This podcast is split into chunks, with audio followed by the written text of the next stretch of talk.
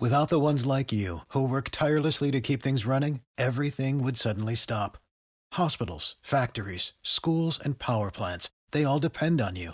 No matter the weather, emergency, or time of day, you're the ones who get it done. At Granger, we're here for you with professional grade industrial supplies. Count on real time product availability and fast delivery. Call clickgranger.com or just stop by. Granger for the ones who get it done. Cette émission vous est proposée avec la lumineuse participation de José Fortunato, J. Caffray, Villalon Sébastien, Frédéric Genoux, Marianne, Pascal Bousquet, Rémi Chenot, Grégory Le Sueur, Rémi X et Florian Cody. Bonjour à tous et bienvenue sur le Rendez-vous Tech, l'émission qui explore et qui vous résume de manière compréhensible toute l'actualité tech, internet et gadgets.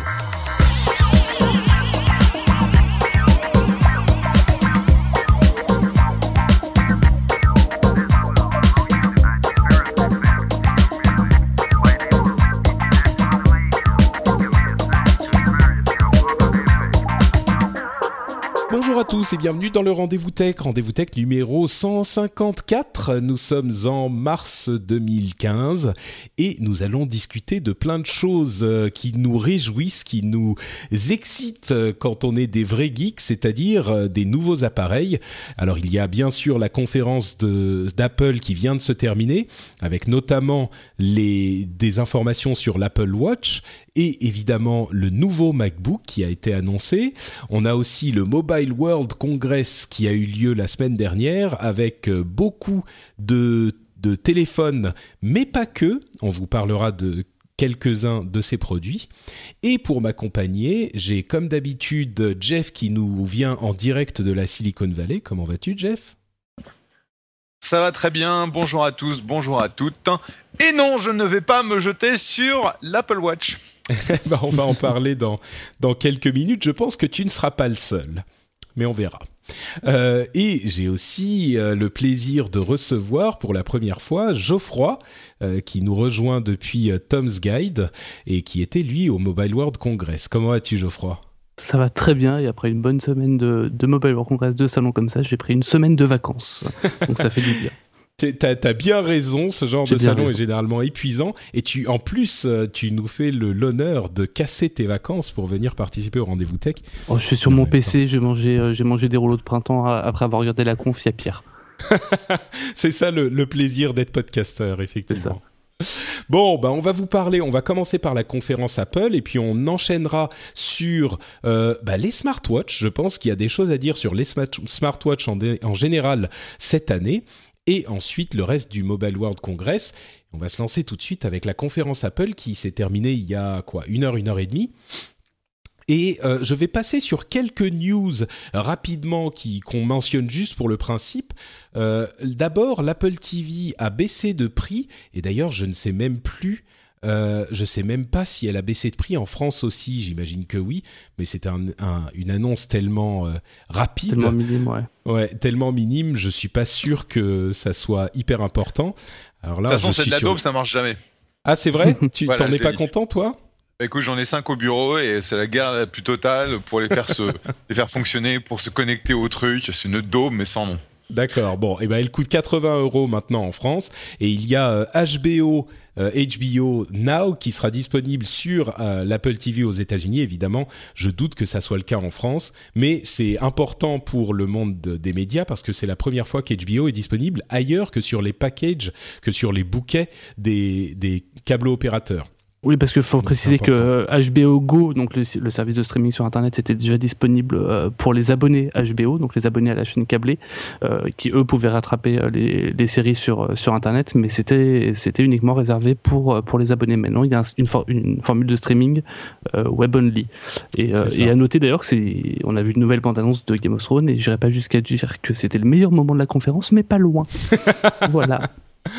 oui, c'est vrai que c'était assez excitant. Et euh, important, note importante, euh, ça inclut cet accès HBO Now, euh, l'accès à tous les programmes d'HBO du passé, du présent et du futur. c'est exclusif entre guillemets chez Apple pour le moment, mais uniquement mm. pour le moment, c'est uniquement au lancement. Et c'est exclusif chez Apple, sauf pour les PC. Donc ça veut dire que c'est pas sur les Et tu disais que qu'en France, a priori, ça arriverait pas. Effectivement, en France, c'est OCS qui détient les droits sur, euh, sur les séries HBO. Donc il y a très peu de chances. Enfin, ils ont lancé même une, chaîne de télé spécifique pour les chaînes HBO qui s'appelle OCS City. Euh, donc il y a assez peu de chances que, que ça arrive en France. Qu'on le voit arriver. 700 millions d'iPhone vendus au jour d'aujourd'hui c'est une expression qui ne se dit pas. Je suis sûr qu'on va me, me, le faire remarquer dans les commentaires. Euh, et le, la satisfaction des consommateurs est remontée. Elle était descendue un petit peu. Elle est remontée à 99%, ce qui est un score assez important. Mais ça prouve une fois de plus le succès de l'iPhone 6. Euh, Apple Pay, ils ont et reprécisé. Du 6 Plus, hein. Et du 6 Plus, bien sûr. Et je, l'inclus. C'est ce que dans les chiffres qui étaient donnés par Apple, effectivement, c'est des chiffres qu'on avait vu sortir ces dernières semaines. Euh, on a 49% de, de, de, smartphones, qui ont été, enfin d'iPhone, qui ont été euh, vendus en plus par rapport à l'an dernier. Ouais. Sur la même période. Donc ils ont, ils ont effectivement, un, ça confirme le succès de l'iPhone 6 qui et du 6 Plus, qui mm. n'est pas vraiment euh, une nouvelle information. Apple Pay dans les, dans les distributeurs, etc. On en avait déjà parlé. Euh, un, euh, une, un, un, rythme d'adoption de CarPlay, donc euh, la possibilité d'avoir une interface spécifique pour votre voiture quand on y amène l'iPhone qui est visiblement assez élevé, donc le rythme d'adoption assez élevé chez les constructeurs de voitures, aux États-Unis en tout cas. Euh, c'est une, euh, une, nouvelle intéressante si vous utilisez votre appareil euh, iOS, iDevice dans la voiture. Et enfin, la partie de l'annonce qui, moi, m'a le plus intéressé, c'est les mises à jour des MacBook Air et du MacBook Pro Retina 13 pouces avec la, les nouveaux processeurs Intel de la gamme Broadwell, pour ceux qui suivent ce genre de choses avec le fait que le MacBook Pro Retina adopte le trackpad à, force, euh, à toucher de force, qu'on va expliquer dans un instant, euh, qui est développé dans le nouveau MacBook. Euh, avec 10 heures de batterie, une petite augmentation de la batterie. Bref, euh, moi je, pensais euh, acheter un, Mac portable parce que j'aime bien leur portable plutôt que le, les PC. enfin, je suis en PC sur le bureau, sur mon ordinateur de bureau, et j'aime bien les portables, les Mac pour les portables. Donc je vis dans un univers un petit peu hybride, mais donc je pensais en acheter un, j'hésitais un petit peu, mais maintenant j'ai que l'embarras du choix. Et justement, euh, avant de passer tiens au nouveau MacBook, euh, il y avait une chose assez intéressante. Ils ont passé pas mal de temps sur une nouvelle, euh, un nouveau outil euh, qu'ils ont présenté qui s'appelle Research Kit, qui est une sorte d'extension de Health Kit, euh, leurs outils de développement pour la santé.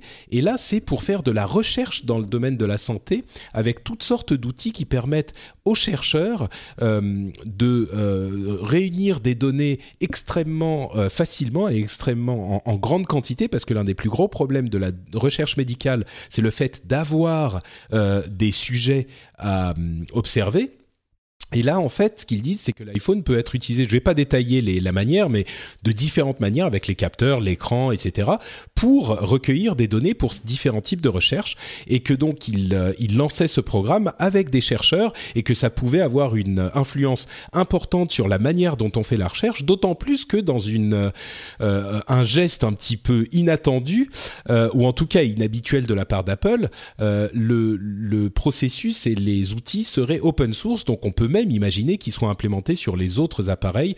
Donc ça dénote a priori d'une vraie volonté d'influencer le, le, domaine de la recherche dans son ensemble. Euh, quand je dis d'autres mhm. appareils, je parle d'appareils Android, euh, aussi, Windows ou Windows Phone ou tous les appareils mobiles. Quoi. D'ailleurs, même plus que ça, ça pourrait aller plus loin. Euh, j'avais euh, juste une remarque aussi là-dessus, c'est que du coup, enfin, l'intérêt, ça va être pour les chercheurs de concevoir des applications qui vont permettre d'étudier, euh, je sais pas, le rythme de, euh, le nombre de pas qui sont parcourus par une personne dans une journée, enfin, etc. Sauf que l'échantillon, il va être assez mince, il va être, ça va, ça va être les personnes a priori occidentales qui ont les moyens de se payer un iPhone ou ou en Chine ou voilà, mais ça va être des échantillons uniquement dans les personnes, dans les pays développés du coup. C'est certain. Enfin, encore que avec Android, on peut peut-être aller beaucoup plus loin parce que ça se vend ailleurs. Et puis c'est aussi euh, un problème, si tu veux, les recherches qui sont faites dans bah, dans, dans les pays euh, en question ont déjà des difficultés. Donc euh, c'est très difficile d'obtenir des sujets pour les recherches. C'est un truc sur lequel c'est ce qui est expliqué dans les vidéos de présentation. Et, et donc ça permettrait déjà d'étendre ça. Donc bon, à voir où ça ira. Il est certain qu'on a souvent eu des annonces comme ça qui finalement ne se concrétisaient pas, mais c'est c'était une chose que je voulais noter un petit peu plus que les autres. et donc maintenant, dans nos univers futiles et matérialistes, parlons bien plus longuement de tous les gadgets qui ont été annoncés, à commencer par le nouveau MacBook qui pèse, qui est un, donc un MacBook qui est un petit peu une évolution du MacBook Air, mais encore plus fin, encore plus léger, encore plus, encore plus tout en fait. il pèse 900 grammes, 13 mm d'épaisseur au maximum, euh, avec le même design en, en, enfin oblong euh, de, que le MacBook Air, euh, mhm. qui s'affine avec le, le, bout, l'extrémité du de l'appareil. un écran de 12 pouces Retina qui fait 2304 par 1440 pas de ventilateur. non, pas tactile l'écran bien sûr. Ben bon, ça, je crois que ça sert à rien. On est d'accord mais pas de ventilateur, euh, des processeurs Intel Core M, donc la version qui consomme presque rien, 9 heures de batterie, donc moins qu'un MacBook Air 13 euh, pouces, euh, avec tous les derniers procédés, tous les derniers types de réseaux. 1300 dollars, mais en France 1449 euros en prix de départ, euh, arrivé le 10 avril. Et donc ils ont détaillé les fonctionnalités, enfin les caractéristiques qui faisaient qu'ils avaient pu arriver à un tel euh, niveau de finesse. Euh, ils ont expliqué un nouveau procédé pour le pour le clavier qui s'appelle euh, le procédé euh, papillon. Au lieu d'avoir des ciseaux pour chaque touche, c'est un procédé papillon qui est un petit peu différent. Et un trackpad à, euh, sur lequel on peut appuyer avec différentes forces. Ils, ils appellent ça le Force Touch Trackpad, qui permet donc d'avoir une action si on clique et puis une action si on clique un petit peu plus fort, avec de la même manière qu'on aurait par exemple avec un stylo qui, un, un stylet qui sent le, la pression. Là, mhm. c'est un trackpad qui sent la pression. Euh, ils ont donné un exemple qui était le fait de rechercher un mot sur Wikipédia ou de rechercher une adresse euh, sur les, les, cartes. Si on cliquait, on sélectionnait une adresse et qu'on cliquait un petit peu plus, ça allait directement à, à, à, la... Euh, oh, sur, le plan. sur le plan. Merci Geoffroy. Euh, il y a aussi un retour de, de, de, force qui est le Taptic Engine qu'on a sur l'Apple Watch. Euh, je, je, termine très vite ils ont euh, fait un effet de style que j'ai trouvé vraiment réussi, qui était marrant. C'est que euh, Tim Cook l'avait dans la main et il l'a refermé en disant and there it goes. Et le, le truc est tellement fin et bien sûr avec la lumière et tout ça, il a quasiment disparu quoi et there it goes, ça veut dire et voilà, il est il est plus là ou il est, il est disparu ou, ou, alors il est là. Enfin, ça veut dire les deux choses en même temps. Et c'était un effet un petit peu à la Steve Jobs. Euh, bref, c'était une présentation assez convaincante. Vous savez que j'aime toujours m'attarder sur la manière dont, dont sont présentées ces choses. Euh, je me suis tout de suite précipité pour aller voir les caractéristiques du Dell XPS 13 pouces, qui est l'un des euh, concurrents directs du MacBook Air, pour voir qui est, qui est vraiment euh, d'une qualité phénoménale. Euh, il fait 18 mm d'épaisseur au plus haut, euh, contrairement à celui-là qui fait 13 mm d'épaisseur, et 1,35 kg contre 900 grammes pour celui-là. Évidemment, c'est un 13 pouces, donc il est un petit peu plus grand, et enfin, il a un plus grand écran, et l'écran arrive vraiment jusqu'au bord du châssis, contrairement mm. au MacBook où il y a un petit peu plus d'espace. Je me demande du euh, coup d'ailleurs si le si l'XPS 13 n'est pas plus petit en, taille globale que le, euh, le MacBook. C'est même pas impossible, ouais. C'est même pas impossible en largeur. Et le XPS 13 euh, d'ailleurs qui est vendu à partir de 800 euros. Oui, et qui est vendu à partir de 800 euros. non, un, petit peu plus. C'est seulement 800 euros? C'est seulement 800 euros, ouais. D'accord. J'étais sur le site français tout à l'heure, j'ai voulu vérifier. Pour vérifier, ouais, par rapport au MacBook.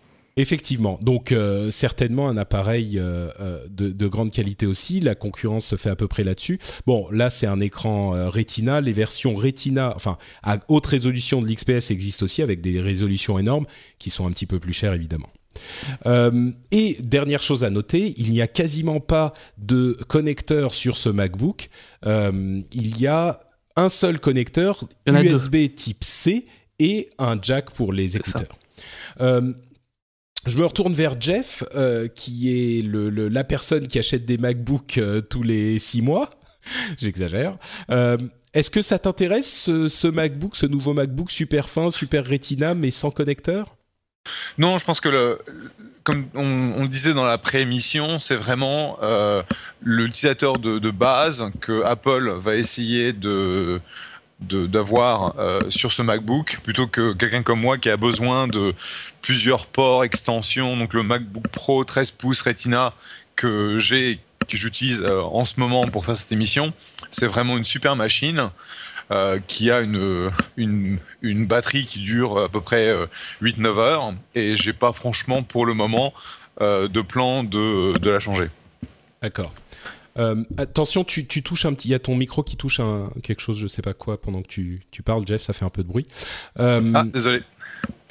Euh, Ok, euh, Geoffroy, toi, ça te. Bon, je sais que t'es pas très Apple, mais. Je suis pas, je suis pas spécialement Apple. Euh, je pense que là où c'est un peu compliqué, ça a été effectivement sur l'USB, donc la prise USB qui est en fait de l'USB-C, qui a un nouveau protocole d'USB qui va arriver incessamment sous peu, mais qui est pas encore là.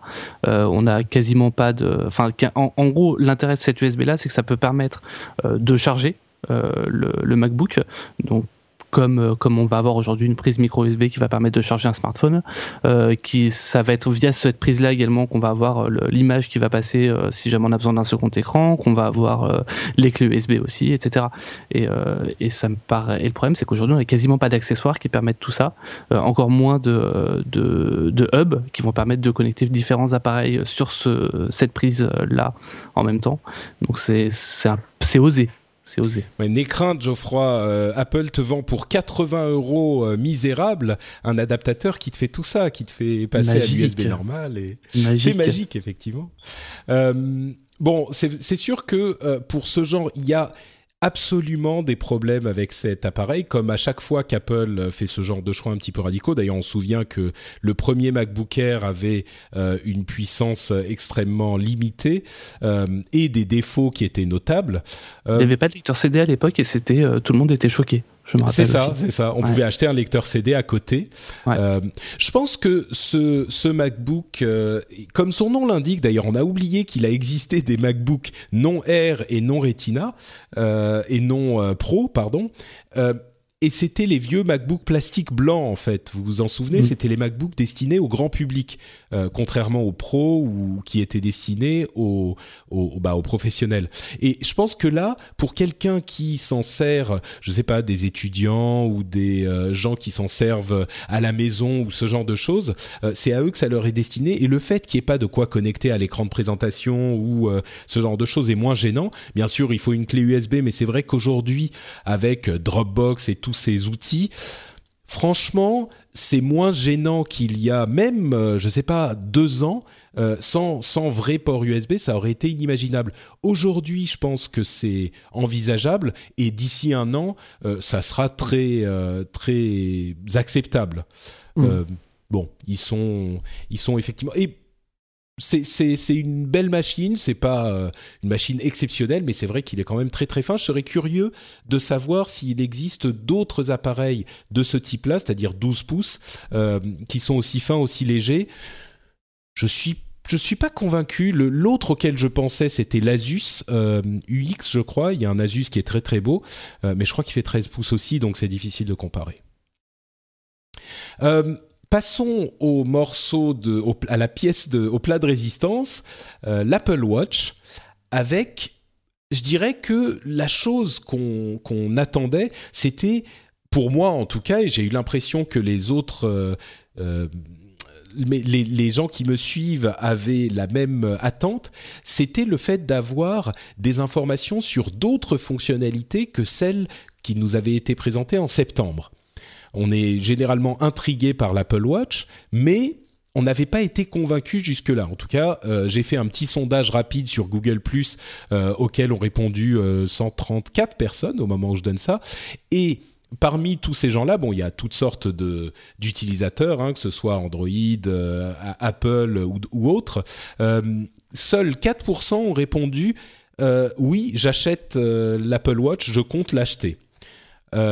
16% disaient euh, ça fait peut-être, mais il faut attendre de voir euh, la conf de ce soir. Bon, ensuite il y avait non, je préfère nourrir mes enfants parce que ça fait un peu cher. Et ensuite, euh, bah de toute façon, moi j'ai un vrai OS, pas un iProot. C'était une autre des réponses que j'avais proposées. Et enfin, les smartwatches, c'est pour les hipsters.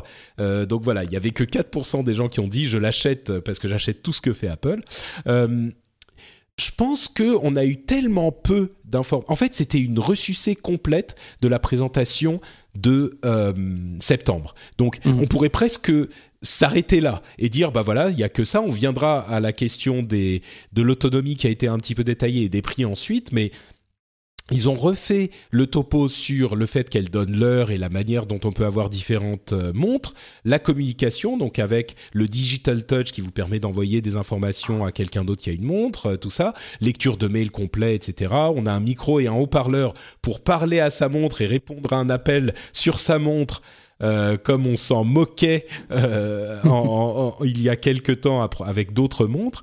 Euh, ils ont fait un gros morceau sur la santé, le fait que elle va vous encourager, elle va vous motiver à, à, bouger, tout simplement, pas forcément à faire du sport, mais à bouger. Le fait que ça vous rappelle de vous lever, ce qui est important aussi pour la santé. et il y avait toute une série d'apps de Siri à Apple Pay, Instagram, Uber, Passbook, Shazam, qui reconnaît les les, les, morceaux, euh, des trucs dans les hôtels qui vous permettent de ne même pas aller à, euh, au front desk, à la, réception et d'aller directement dans votre chambre parce que le NFC de la montre va ouvrir la porte de votre chambre. Euh, ça, c'est sympa, mais bon, encore faut-il que ça soit implémenté. Hmm. Quelques apps comme ça, mais dans l'ensemble, c'était quand même exactement la, les mêmes fonctionnalités à la montre qu'en septembre et j'ai envie de dire, heureusement qu'il y avait, euh, qu'il y avait justement ces fonctionnalités, ces applications qui étaient présentées, parce que le début justement de, de la présentation, c'était, euh, c'était vraiment sur les fonctions de notification, et c'est des choses qu'on retrouve complètement. Et moi, j'avais l'impression d'assister à une conférence sur Android Wear en fait. Où, vraiment le tout début, c'était la même chose. C'était, euh, on a des watch face personnalisables, on a des, euh, enfin, on a des, des fonctions de, de notification, d'appel et tout ça. on peut parler à sa montre, et je me suis dit oui, enfin, et vous êtes pas les seuls. Et aujourd'hui, il y a la Pebble qui a, euh, qui a 4, 3 à 4 ans et, euh, et, qui le fait depuis un moment aussi. On peut parler à sa montre euh, On peut parler à la Pebble? Non, on peut pas parler à la Pebble. Mais, mais, pour on peut parler à Android, oui. Hmm. Bon, donc à la limite, je, je, pensais avoir besoin de poser la question, mais même pas quoi. C'est si on avait l'avis déjà fait en septembre, il n'a pas évolué aujourd'hui. Hmm. et certainement pas avec les prix. Et certainement pas avec les prix. Jeff, euh, quelque chose à dire avant qu'on passe au prix Peut-être que c'est ça la, nouvelle info? Non, je pense que euh, depuis le début, bon, la façon dont je l'ai, euh, je l'ai caractérisé ce matin sur, sur Bloomberg, où on m'a posé la même question, c'est en gros l'iPod version 1.0. Euh, c'était pas pas super, c'était pas super beau, ça marchait pas vraiment bien, ça avait pas une grosse capacité au niveau batterie, mais c'est vrai que ça crée une ligne de produits qui, in fine, allait révolutionner le, le MP3. Euh, sachant le MP3 euh, player, sachant que à l'époque, euh, Apple n'était pas le premier à avoir un, lecteur de musique. Donc je pense que c'est la même chose. C'est un, c'est le premier produit d'Apple dans la catégorie. ils ont fait un, je dirais un peu, un peu c'est un peu un hodgepodge, un mélange de plein de choses, euh, que ce soit euh, donc de la notification, que ce soit des applications, que ce soit du NFC, que ce soit euh, un petit peu de santé, de, sensors, etc. je suis pas sûr que c'est c'est un produit qui va avoir un énorme succès au sens Apple, puisque par définition, bah, 700 millions d'iPhone, 75 millions d'iPhone vendus dans le dernier trimestre, pour que ça bouge euh, l'aiguille, euh, move the needle pour Apple. Euh, ça veut dire des dizaines de millions d'unités vendues et je ne sais pas si ce sera ce qu'on verra avec cette, cette, ce premier produit.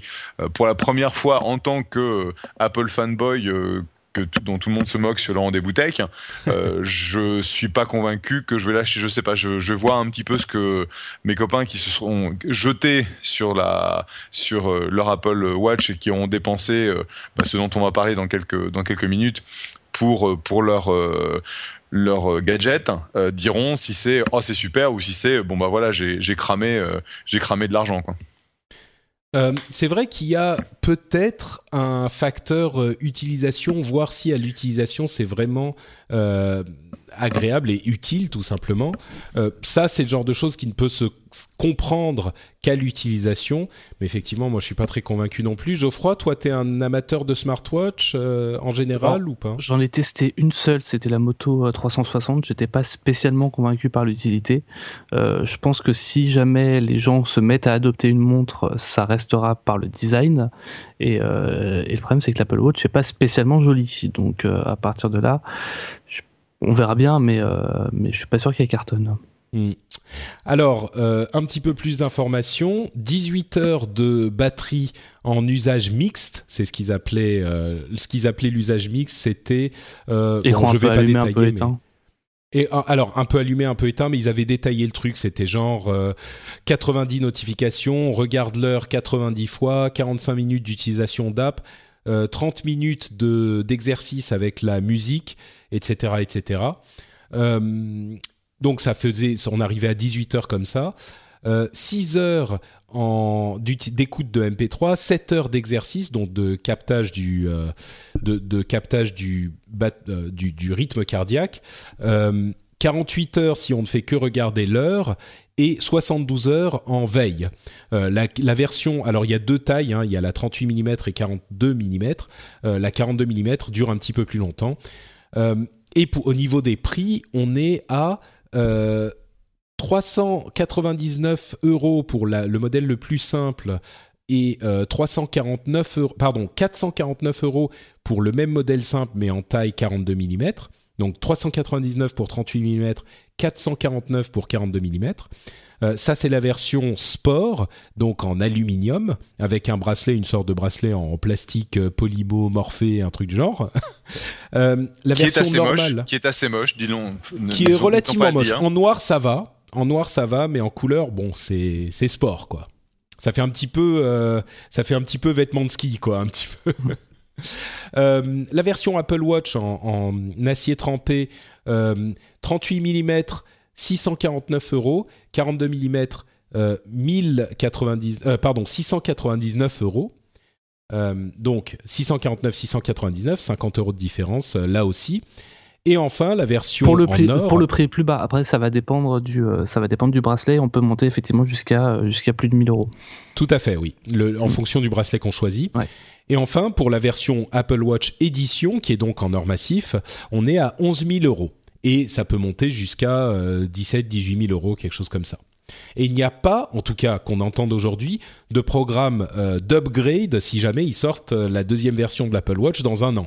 Donc a priori, à moins qu'il y ait un changement, euh, si vous achetez votre montre à 10 000 euros, vous la devez la, la remplacer dans deux ou trois ans quand elle sera un petit peu obsolète. Bon, j'imagine que le truc qui est important, euh, qu'il est important de, se rappeler, c'est que en fonction du prix, euh, malgré les différences de prix, on a vraiment euh, les mêmes fonctionnalités pour toutes les montres. Donc, a priori, si on veut mettre 11 000 euros dans une machine euh, qui fait exactement la même chose que la version à 400 euros, ça veut dire que quand même, on dépasse le stade de la fonctionnalité. C'est vraiment une question de désir, une question de. C'est-à-dire que l'Apple Watch entre dans un domaine qui est vraiment risqué pour Apple, qui est celui de la bijouterie. C'est autant un, euh, appareil technologique qu'un bijou. Et je dirais c'est 50% technologique, 50% bijou pour ces modèles-là. Et il n'est pas du tout certain qu'ils réussissent euh, ni sur l'un des domaines ni sur l'autre, parce qu'on l'a dit, on n'est pas convaincu par les fonctionnalités comme ça à distance. Et franchement, au niveau bijoux, euh, je peux imaginer que certaines personnes mettront, euh, je sais pas, 700, 800, 900 euros dans, dans une montre parce que bon, pour une jolie montre, ça peut, euh, ça c'est pas si extravagant que ça comme prix. Mais je suis pas convaincu qu'il y ait suffisamment de gens qui soient prêts à le faire, quoi. Certains, oui, mais enfin, je sais pas, je, je suis sceptique, quoi. Là encore. Et surtout qu'on reparlera de certaines montres, enfin d'autres montres tout à l'heure. Il y en a qui sont beaucoup plus jolies que, que l'Apple, qui ont des écrans ronds, enfin qui font vraiment beaucoup plus montre que le modèle d'Apple. C'est effectivement ce qu'on a vu au Mobile World Congress. On mm. va y venir dans quelques minutes. C'est le euh, problème, c'est le problème principal euh, de d'essayer de rentrer sur une nouvelle catégorie. C'est-à-dire que tout dépend si tu regardes l'Apple Watch comme euh, bah, la smartwatch d'Apple ou si c'est leur premier essai de, de développer un, une pièce de joaillerie connectée. Euh, et c'est un peu moi la façon dont, j'ai toujours regardé euh, la montre, hein. c'est que bah, c'est une pièce de, joaillerie euh, pour les pour les hommes et pour que tu la mettes à ton poignet, c'est pas un problème de d'efficacité ou de, de connectivité, c'est bah faut que ce soit joli quoi. Et effectivement, même si dans sa version à 1000 dollars avec le bracelet un peu chiadé euh, la montre est pas mal, mais bon, euh, tu peux avoir une montre à 150 dollars qui va avoir plus de gueule, et tu peux t'en acheter trois ou quatre de manière à changer en fonction de ton de, comment tu es fringué, quoi.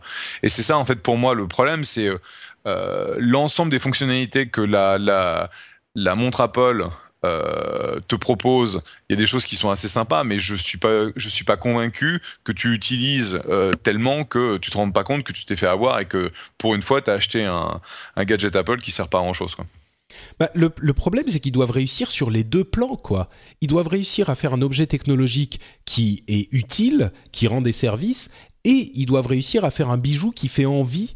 Alors, évidemment, euh, on n'est pas sans savoir que euh, le fait de faire envie est l'une des spécialités d'Apple, euh, au, grand, ce dont se moquent souvent certains observateurs d'Apple d'ailleurs. Mais de là à, avoir envie de, dépenser le double du prix pour euh, un appareil qui fait exactement la même chose, bien sûr qu'il y a une justification. C'est le fait que ça devienne, c'est du domaine du désir, c'est du domaine de la joaillerie, et il y a énormément de joaillerie, mais il faut que euh, Apple réussisse sur ces deux plans et c'est super compliqué parce que si on veut une belle montre, on a énormément d'autres options. Euh, alors peut-être que euh, la version la version sport sera la seule qui sera vraiment le cœur de marché d'Apple, mais enfin je sais pas, je ce produit me laisse complètement sceptique à tous les niveaux. Enfin sceptique et incertain en fait, à tous les niveaux. C'est vraiment très difficile de prévoir ce qui va se passer et, le prix qui est effectivement à 399 euros. Euh, au début, moi, je me disais, bah, je vais en acheter une 350 euros, c'est bon, euh, plus ou moins acceptable. Je vais en acheter une pour la tester parce que je veux tester une montre connectée. Et vu que je suis un utilisateur d'iPhone, bah a priori c'est l'Apple Watch qu'il faut ou rien. Euh, et enfin non, on peut en avoir d'autres, mais ça marche pas aussi bien. Et là, euh, je sais pas, je sais même pas si, même pour tester, alors que c'est mon métier, bon, je teste pas tout, hein, mais alors que c'est mon métier et que c'est à mon sens un événement important qu'Apple fasse une montre, je sais pas si j'ai vraiment envie. Je suis euh, dubitatif, quoi, vraiment dubitatif. Bah, je suis assez, je suis assez d'accord avec toi. C'est, euh, c'est exactement le même processus que j'avais ce matin où je me disais bon allez on va quand même en acheter une histoire de voir quoi euh, parce que c'est le boulot quoi et mm. de toute façon je suis sûr que l'on va voir dans nous dans, notre activité donc de capital risqueur on va voir dans les mois qui viennent euh, des, des, boîtes qui viennent nous proposer des applications pour l'Apple Watch euh, et puis bah on va se dire mais de toute façon il n'y a pas de marché parce que combien de millions euh, d'Apple Watch ont été vendus et euh, au tout début ça va être un, un, nombre ridicule un chiffre ridicule. Pour répondre à ta question euh, mon partenaire euh, Charles Hudson était à un dîner la, semaine dernière où ils discutaient justement, ils avaient fait euh, une question tournante en disant est-ce que vous allez acheter la, la, la montre Apple? Et en fait, quelqu'un avait dit ça va être un flop aux États-Unis, mais ça va être un énorme succès en Chine parce que mm. c'est le genre de bling que euh, le marché chinois veut avoir et ils vont dépenser un fric fou et c'est là où ils vendront euh, énormément de, montres à 10 000 dollars ou plus pour le, sur le marché chinois parce que c'est du bling et c'est un signe extérieur de richesse. On, on l'a pas précisé tout à l'heure, mais le MacBook également arrive en version dorée et a priori pour ces marchés-là aussi. C'est vrai qu'ils ont fait, ils ont beaucoup parlé de la Chine, effectivement. Euh, ceci dit, ils s'en vend hein, des appareils euh, dorés, toujours ce, ce doré un petit peu sobre hein, quand même. Oui. Mais, euh, ils en vendent beaucoup ailleurs aussi, mais pardon, fini Jeff. Et donc, euh, je n'avais pas entendu qu'il y avait le, MacBook version dorée. Donc c'est le, c'est du bling et, et c'est, ce sera un marché potentiel. C'est pour ça, en fait, que WeChat euh, est intégré en natif sur la sur la sur l'Apple Watch, alors que bon WeChat est plutôt un service euh, qui est un qui est un service pour le marché chinois. Euh, donc je sais pas, je, je, pense je pense comme toi, je suis sûr qu'il y aura de toute façon énormément de succès. Il faisait il ferait un toaster doré connecté, ils en vendraient un million. Donc la question n'est pas est-ce qu'ils vont vendre un million? Et de toute façon Apple va crier victoire parce qu'ils auront vendu un million de de montres, sachant que le marché de la de la smartwatch aux États-Unis, euh, ça va être de l'ordre de quoi un million, un million cinq d'unités euh, par an. Donc ça veut dire qu'ils vont euh, doubler le marché à, eux seuls, mais c'est pas pour autant que ce sera un, produit de, masse, en tout cas dans sa première version, pour, pour Apple. Cela dit, je pense qu'ils vont apprendre énormément de, choses et qu'on verra la version 2 qui sera plus fine, qui durera plus longtemps, qui parce que la, notion de de mettre ta ta, ta montre à ton oreille pour répondre au téléphone, enfin c'est n'importe quoi. Je, je, je vois pas qui est-ce qui va faire ça. Non, c'est pas à ton oreille. Tu l'entends. Normalement, le haut-parleur est suffisamment puissant pour que tu l'entendes. Encore comme ça, tout le monde l'entend autour. Ouais. Mais bon, c'est vrai que euh, il y a, on a dit 700 euh, millions d'appareils, enfin d'iPhone vendus. Même s'il y en a, allez, 200 millions qui restent euh, dans, dans le sur le marché entre les 5, 5S et 6. il y a, selon différents sondages, 10% d'utilisateurs d'iPhone qui voudraient acheter une Apple Watch même si, allez, on fait du, du, du, euh, calcul à la hache, euh, même s'il y en a 5% qui veulent acheter une Apple Watch, et eh ben sur les 200 millions, ça fait quand même pas mal de montres vendues, quoi. Donc, euh, sachant que, comme tu le disais, Jeff, il s'est vendu l'année dernière 350, pardon, 750 000 Android Wear et euh, euh, Pebble a vendu sur l'ensemble de son histoire un million de montres. Donc oui, ils vont faire exploser le marché, c'est sûr. Mais moi, ce qui me, la grosse question, ce que je me disais, c'est que on saura pas si l'Apple Watch est un succès au bout de, d'un mois. Comme tu le disais, ils vont dire on a vendu 3 millions de montres, c'est le, truc incroyable, c'est merveilleux. De, enfin, 1, 3, 5 millions, ce que c'est. Mais on saura pas au bout d'un mois. Euh, on saura au bout de trois ou six mois quand les gens ont décidé si oui ou non ils continuent à l'utiliser. Euh, au bout d'un mois, on saura rien du tout, ça voudra rien dire, aucun chiffre ne voudra rien dire. C'est au bout de trois ou six mois qu'on le saura. Donc, euh, Et en parlant de smartwatch justement et de Pebble, parlons des smartwatches en général. Ah oui, entre parenthèses, les précommandes pour l'Apple Watch commencent le 10 avril euh, et il y aura des previews euh, aux Apple Store. Euh, L'Apple Watch en or ne sera achetable que dans certains magasins sélectionnés et pas que des Apple Store, bien sûr. Chez Colette. Chez Colette notamment, évidemment. Enfin, on imagine. encore que je suis pas sûr. C'était pour la présentation, c'était pour la. Ah, s'ils ont fait la présentation là-bas, j'imagine bien qu'ils vont la vendre là-bas aussi. On verra. Euh, et elle sort donc le 24 avril. Donc euh, à vos cartes bleues si ça vous intéresse. Euh, il y a beaucoup de gens qui ont sorti la carte bleue pour la nouvelle Pebble qui a été lancée sur Kickstarter et qui a été, qui est devenu très vite le plus gros Kickstarter de l'histoire, alors que la première Pebble était euh, déjà le, le, le, deuxième plus gros de l'histoire. Là, ils en ont vendu pour 17 millions de dollars déjà. Ça représente allez, on va dire 60 euh, ou 70 000 montres, donc c'est pas non plus un truc euh, invraisemblable, mais euh, la montre est quand même assez jolie. Elle a un écran e-paper couleur qui est pas mal du tout. Mm. Il y a une version Pebble, alors elle s'appelle la Pebble Time avec une interface qui va en avant et en arrière dans le temps, genre elle voit les trucs qui sont arrivés avant maintenant et qui vont arriver après du type vos emails c'est avant, vos SMS c'est avant et vos rendez-vous c'est après, le temps qu'il va faire c'est après, etc. Donc il y a une interface intéressante. Et il y a une version Pebble Time Steel qui est en métal, euh, qui est assez jolie, qui est pas mal foutue, qui ressemble d'ailleurs un petit peu à la à la à, l'Apple Watch. Euh, qui, et, donc c'est un, succès absolument phénoménal et surtout un, un écran d'une grande qualité, toujours cette batterie qui dure 7 jours pour la Pebble. Euh, on est loin des 18 heures d'Apple. On est très loin des 18 heures d'Apple, c'est sûr. Euh, on a à côté de ça des montres qui ont été présentées au Mobile World Congress comme la montre euh, Huawei qui est carrément, alors là pour le coup super belle. C'est magnifique. C'est une montre ronde qui a des watch face logiciels d'une immense qualité. Euh, une montre euh, LG qui est euh, aussi connectable à n'importe quel appareil, mais mm. basée sur WebOS, qui a dans une certaine version une puce LTE, donc connexion 3G, enfin 4G en l'occurrence, si vous la voulez. Je vais te corriger juste, euh, c'est la GeoWatch donc Urban LTE qui est 4G et c'est la seule qui est sous WebOS. L'autre qui est la GeoWatch Urban classique, elle est sous Android Wear. D'accord, bon bah voilà. Euh, et, et, ces deux montres sont vraiment magnifiques. J'en ai fait l'illustration de, de l'épisode, donc allez sur frenchspin.fr si vous voulez les voir. C'est les deux qui sont à, à, à, droite dans l'illustration. Ça ressemble à des vraies montres pour le coup, et en mhm. particulier la, euh, la montre Huawei, euh, mais elle est sublime quoi. La Huawei est magnifique. La Huawei a un gros avantage en plus de ça, c'est qu'elle a un écran OLED, euh, donc avec des contrastes très forts, avec des noirs qui sont vraiment très profonds, avec a priori une économie d'énergie par rapport aux montres avec écran LCD, puisque les LED noirs, enfin toute la partie noire de l'écran ne s'allume pas, et un, revêtement de l'écran qui est en, saphir aussi. Enfin, elle est, elle est vraiment très jolie et a priori elle serait à peu près dans les mêmes prix que l'Apple la, premier prix, donc autour de 300 350 euros. On n'a pas encore de, précision, enfin de, tarif précis là-dessus.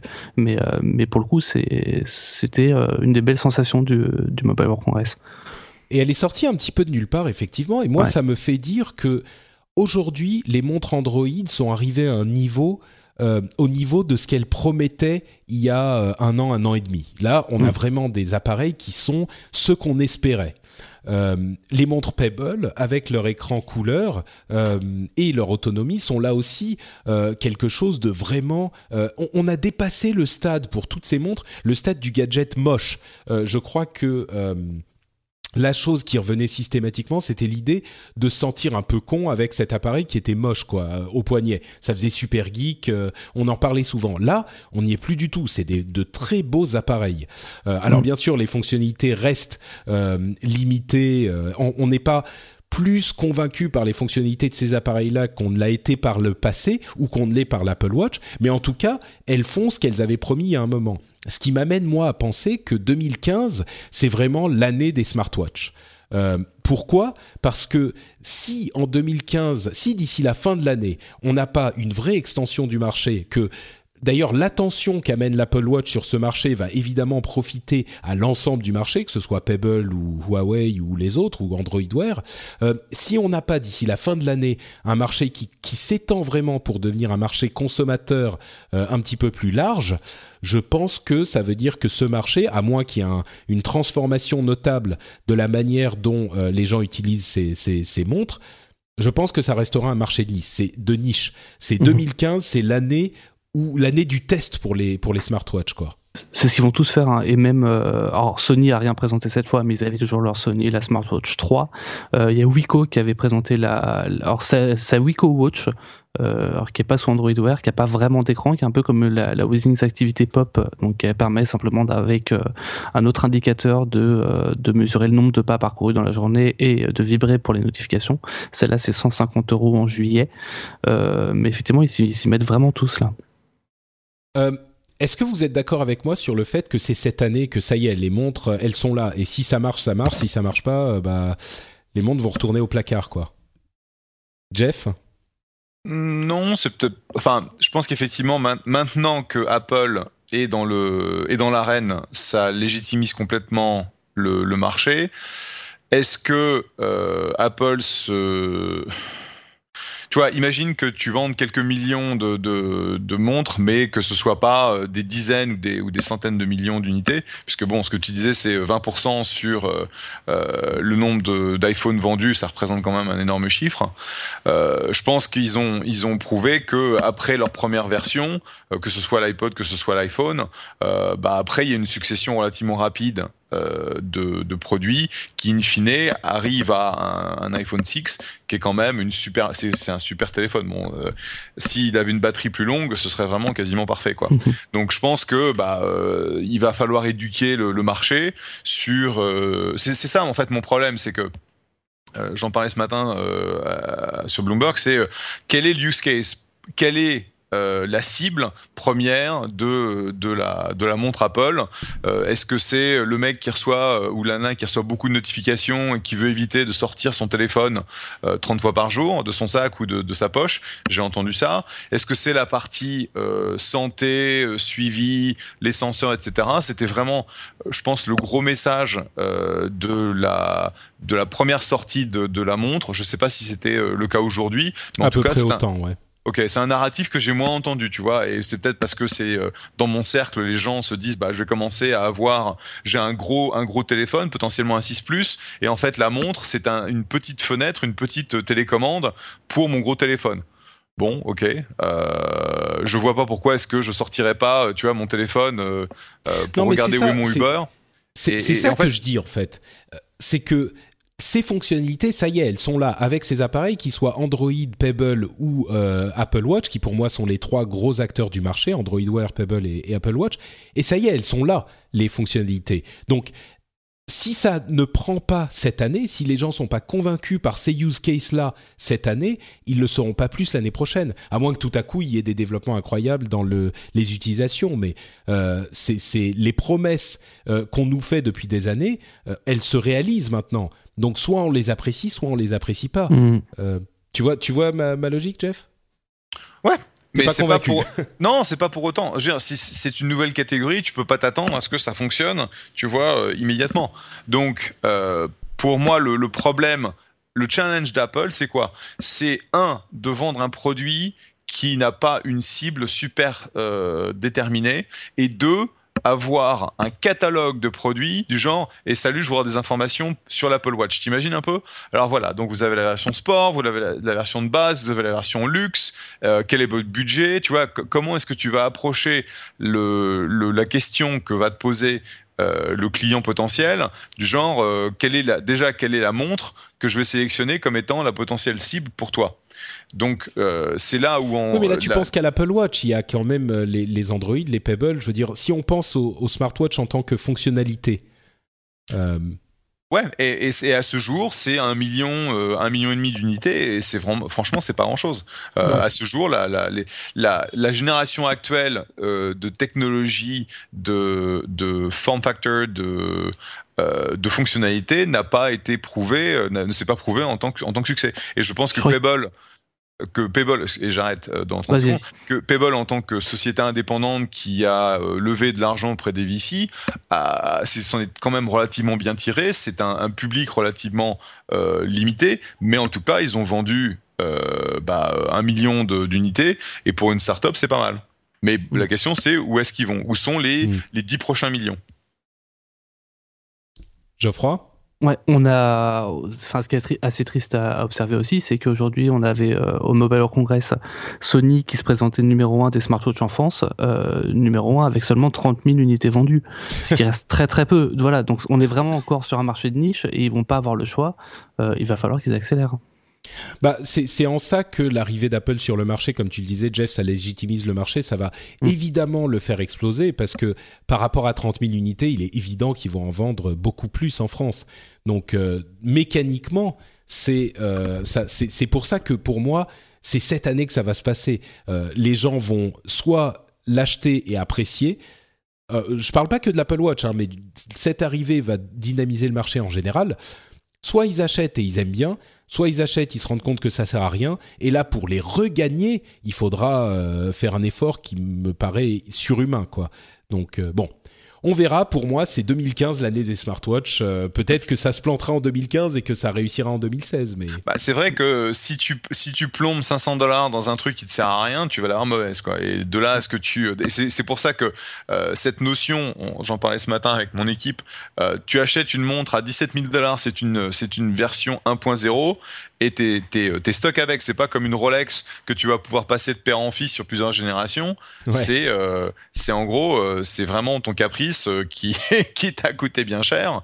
Bon, effectivement, c'est du bling, mais c'est du bling qui va être très rapidement obsolète, quoi. Bon, bah je crois qu'on est aucun d'entre nous n'est vraiment convaincu pour les smartwatches, qu'elles soient Apple ou autres. On verra, hein, peut-être qu'on se plante tous. Peut-être. Bah, tu vois, il y a, Loïc Lemer, il y a Loïc Lemer qui vient de, de poster que euh, can't wait, donc il ne, il ne, il, ouais, il, est, il est super impatient. Il est, il est super impatient. Il reste Loïc. Ouais. non mais il y en a, hein.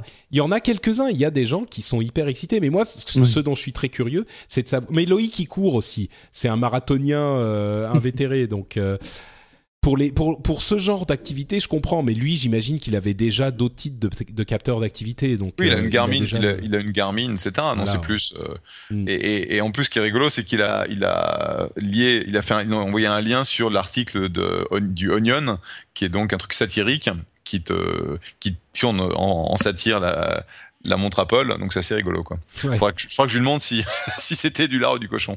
Il euh, y a un article sur The Verge qui dit 10 choses que vous pourriez acheter à la place d'une Apple Watch. euh, L'un des exemples, c'est 20 iPad, euh, iPad Air 2, euh, 28 montres Apple, Sport, euh, Apple Watch Sport, une année de bouffe pour, pour une famille de 4 personnes, une Rolex Datejust 36 mm, euh, acier et or euh, jaune, une Nissan Versa. Euh, enfin bref, voilà, vous, vous avez compris. Euh, ça continue comme ça, c'est très drôle. Euh, et bien sûr, ça nous fait rire. On va continuer avec le Mobile World Congress, avec trois produits qui me semblent intéressants à détailler. Le Galaxy S6 de, smart, de, de smartphone de Samsung, le HTC M9 et le HTC Vive ou Vive, qui est mmh. un casque de réalité virtuelle développé conjointement avec euh, Valve.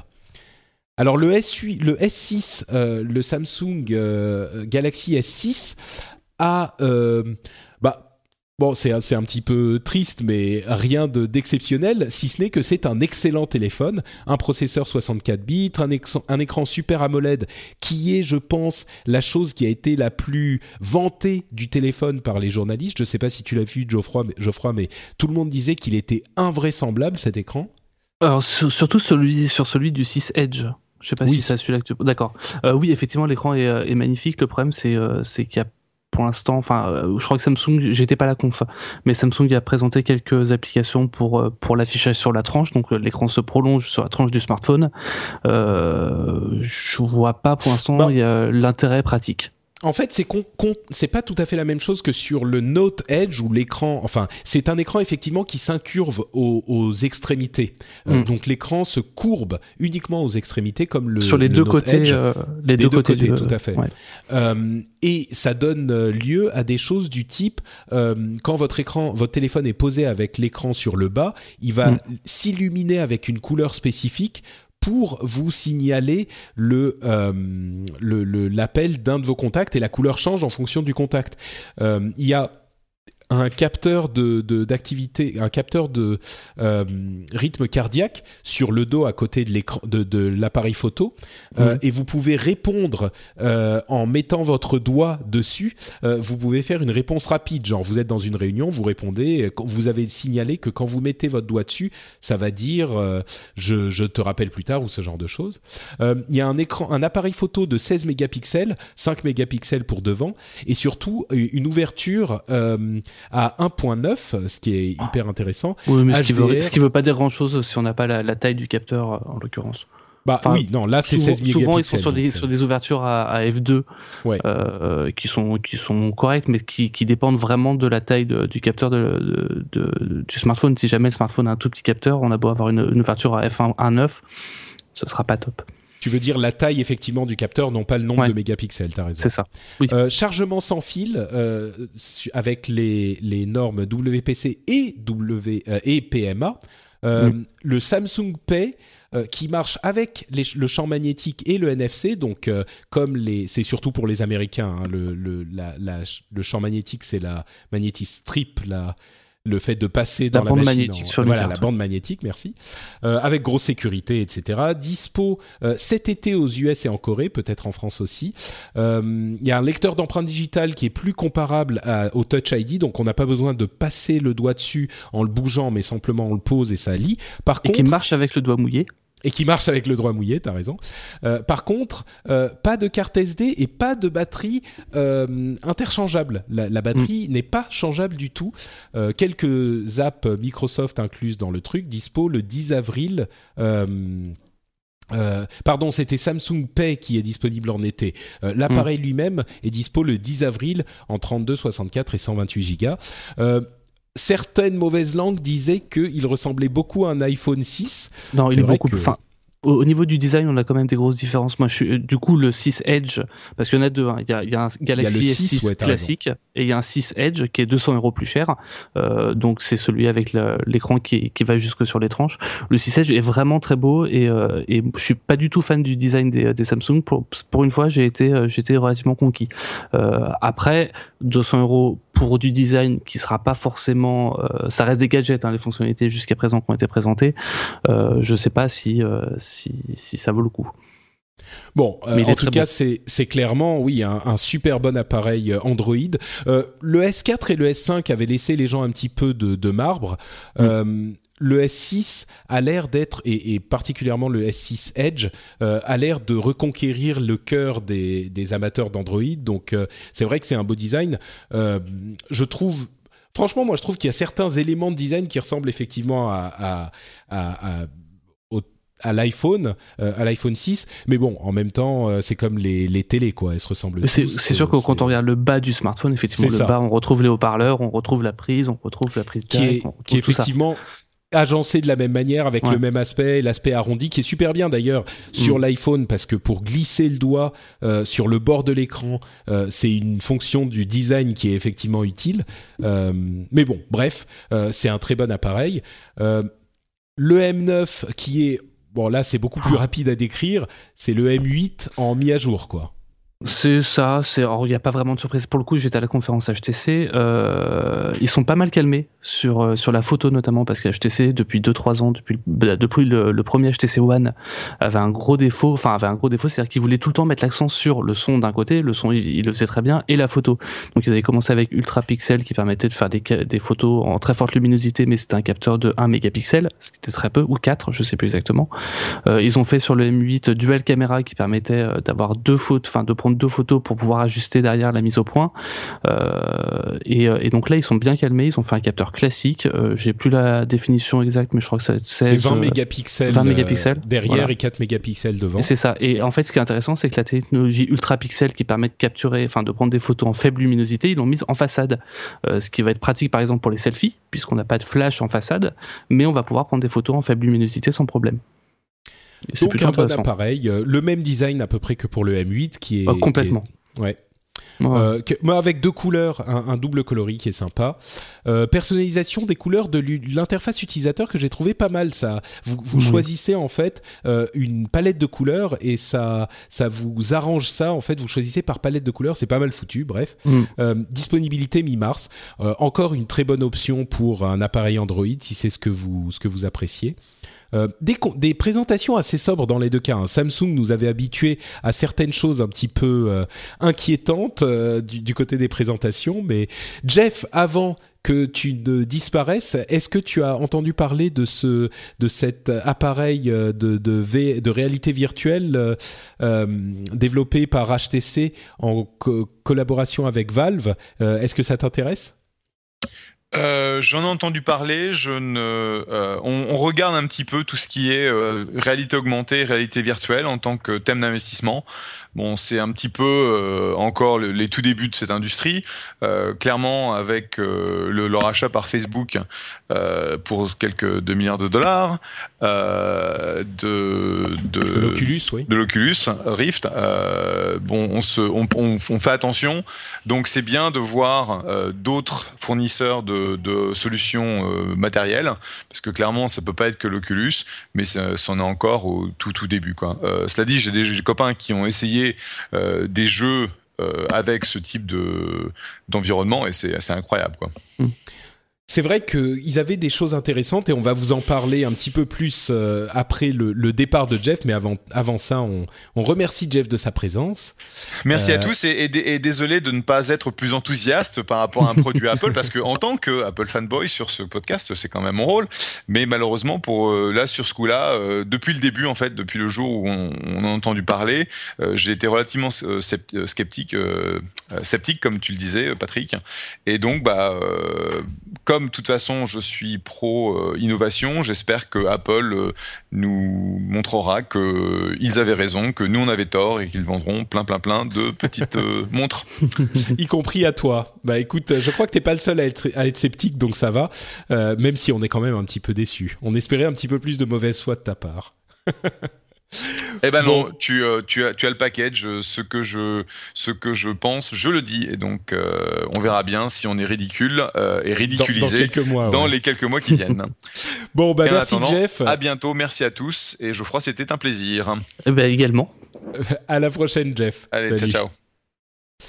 Donc effectivement, on parlait. Euh, bon, juste pour finir sur euh, sur Samsung, ils ont fait une présentation beaucoup plus sobre euh, avec il y avait plus de femmes dans les dans les personnes qui ont parlé et il y avait moins de théâtre. On se souvient d'une présentation il y a deux ans complètement hallucinante avec une sorte de York, cabaret, ouais. euh, voilà, à, à, New York, une sorte de cabaret euh, incroyable avec des une mise en scène avec hyper sexiste en plus. Enfin bon, bref, euh, ils ont fait une remarque marrante. Ils disaient euh, voilà cet appareil, ils disaient this one will not bend. Euh, il ne va pas se tordre. Une référence à l'Apple euh, à, à l'iPhone 6 plus. plus qui était assez marrante. Euh, ils ont quand même beaucoup répété, on a tout repensé, c'est un appareil révolutionnaire, c'est évidemment euh, complet.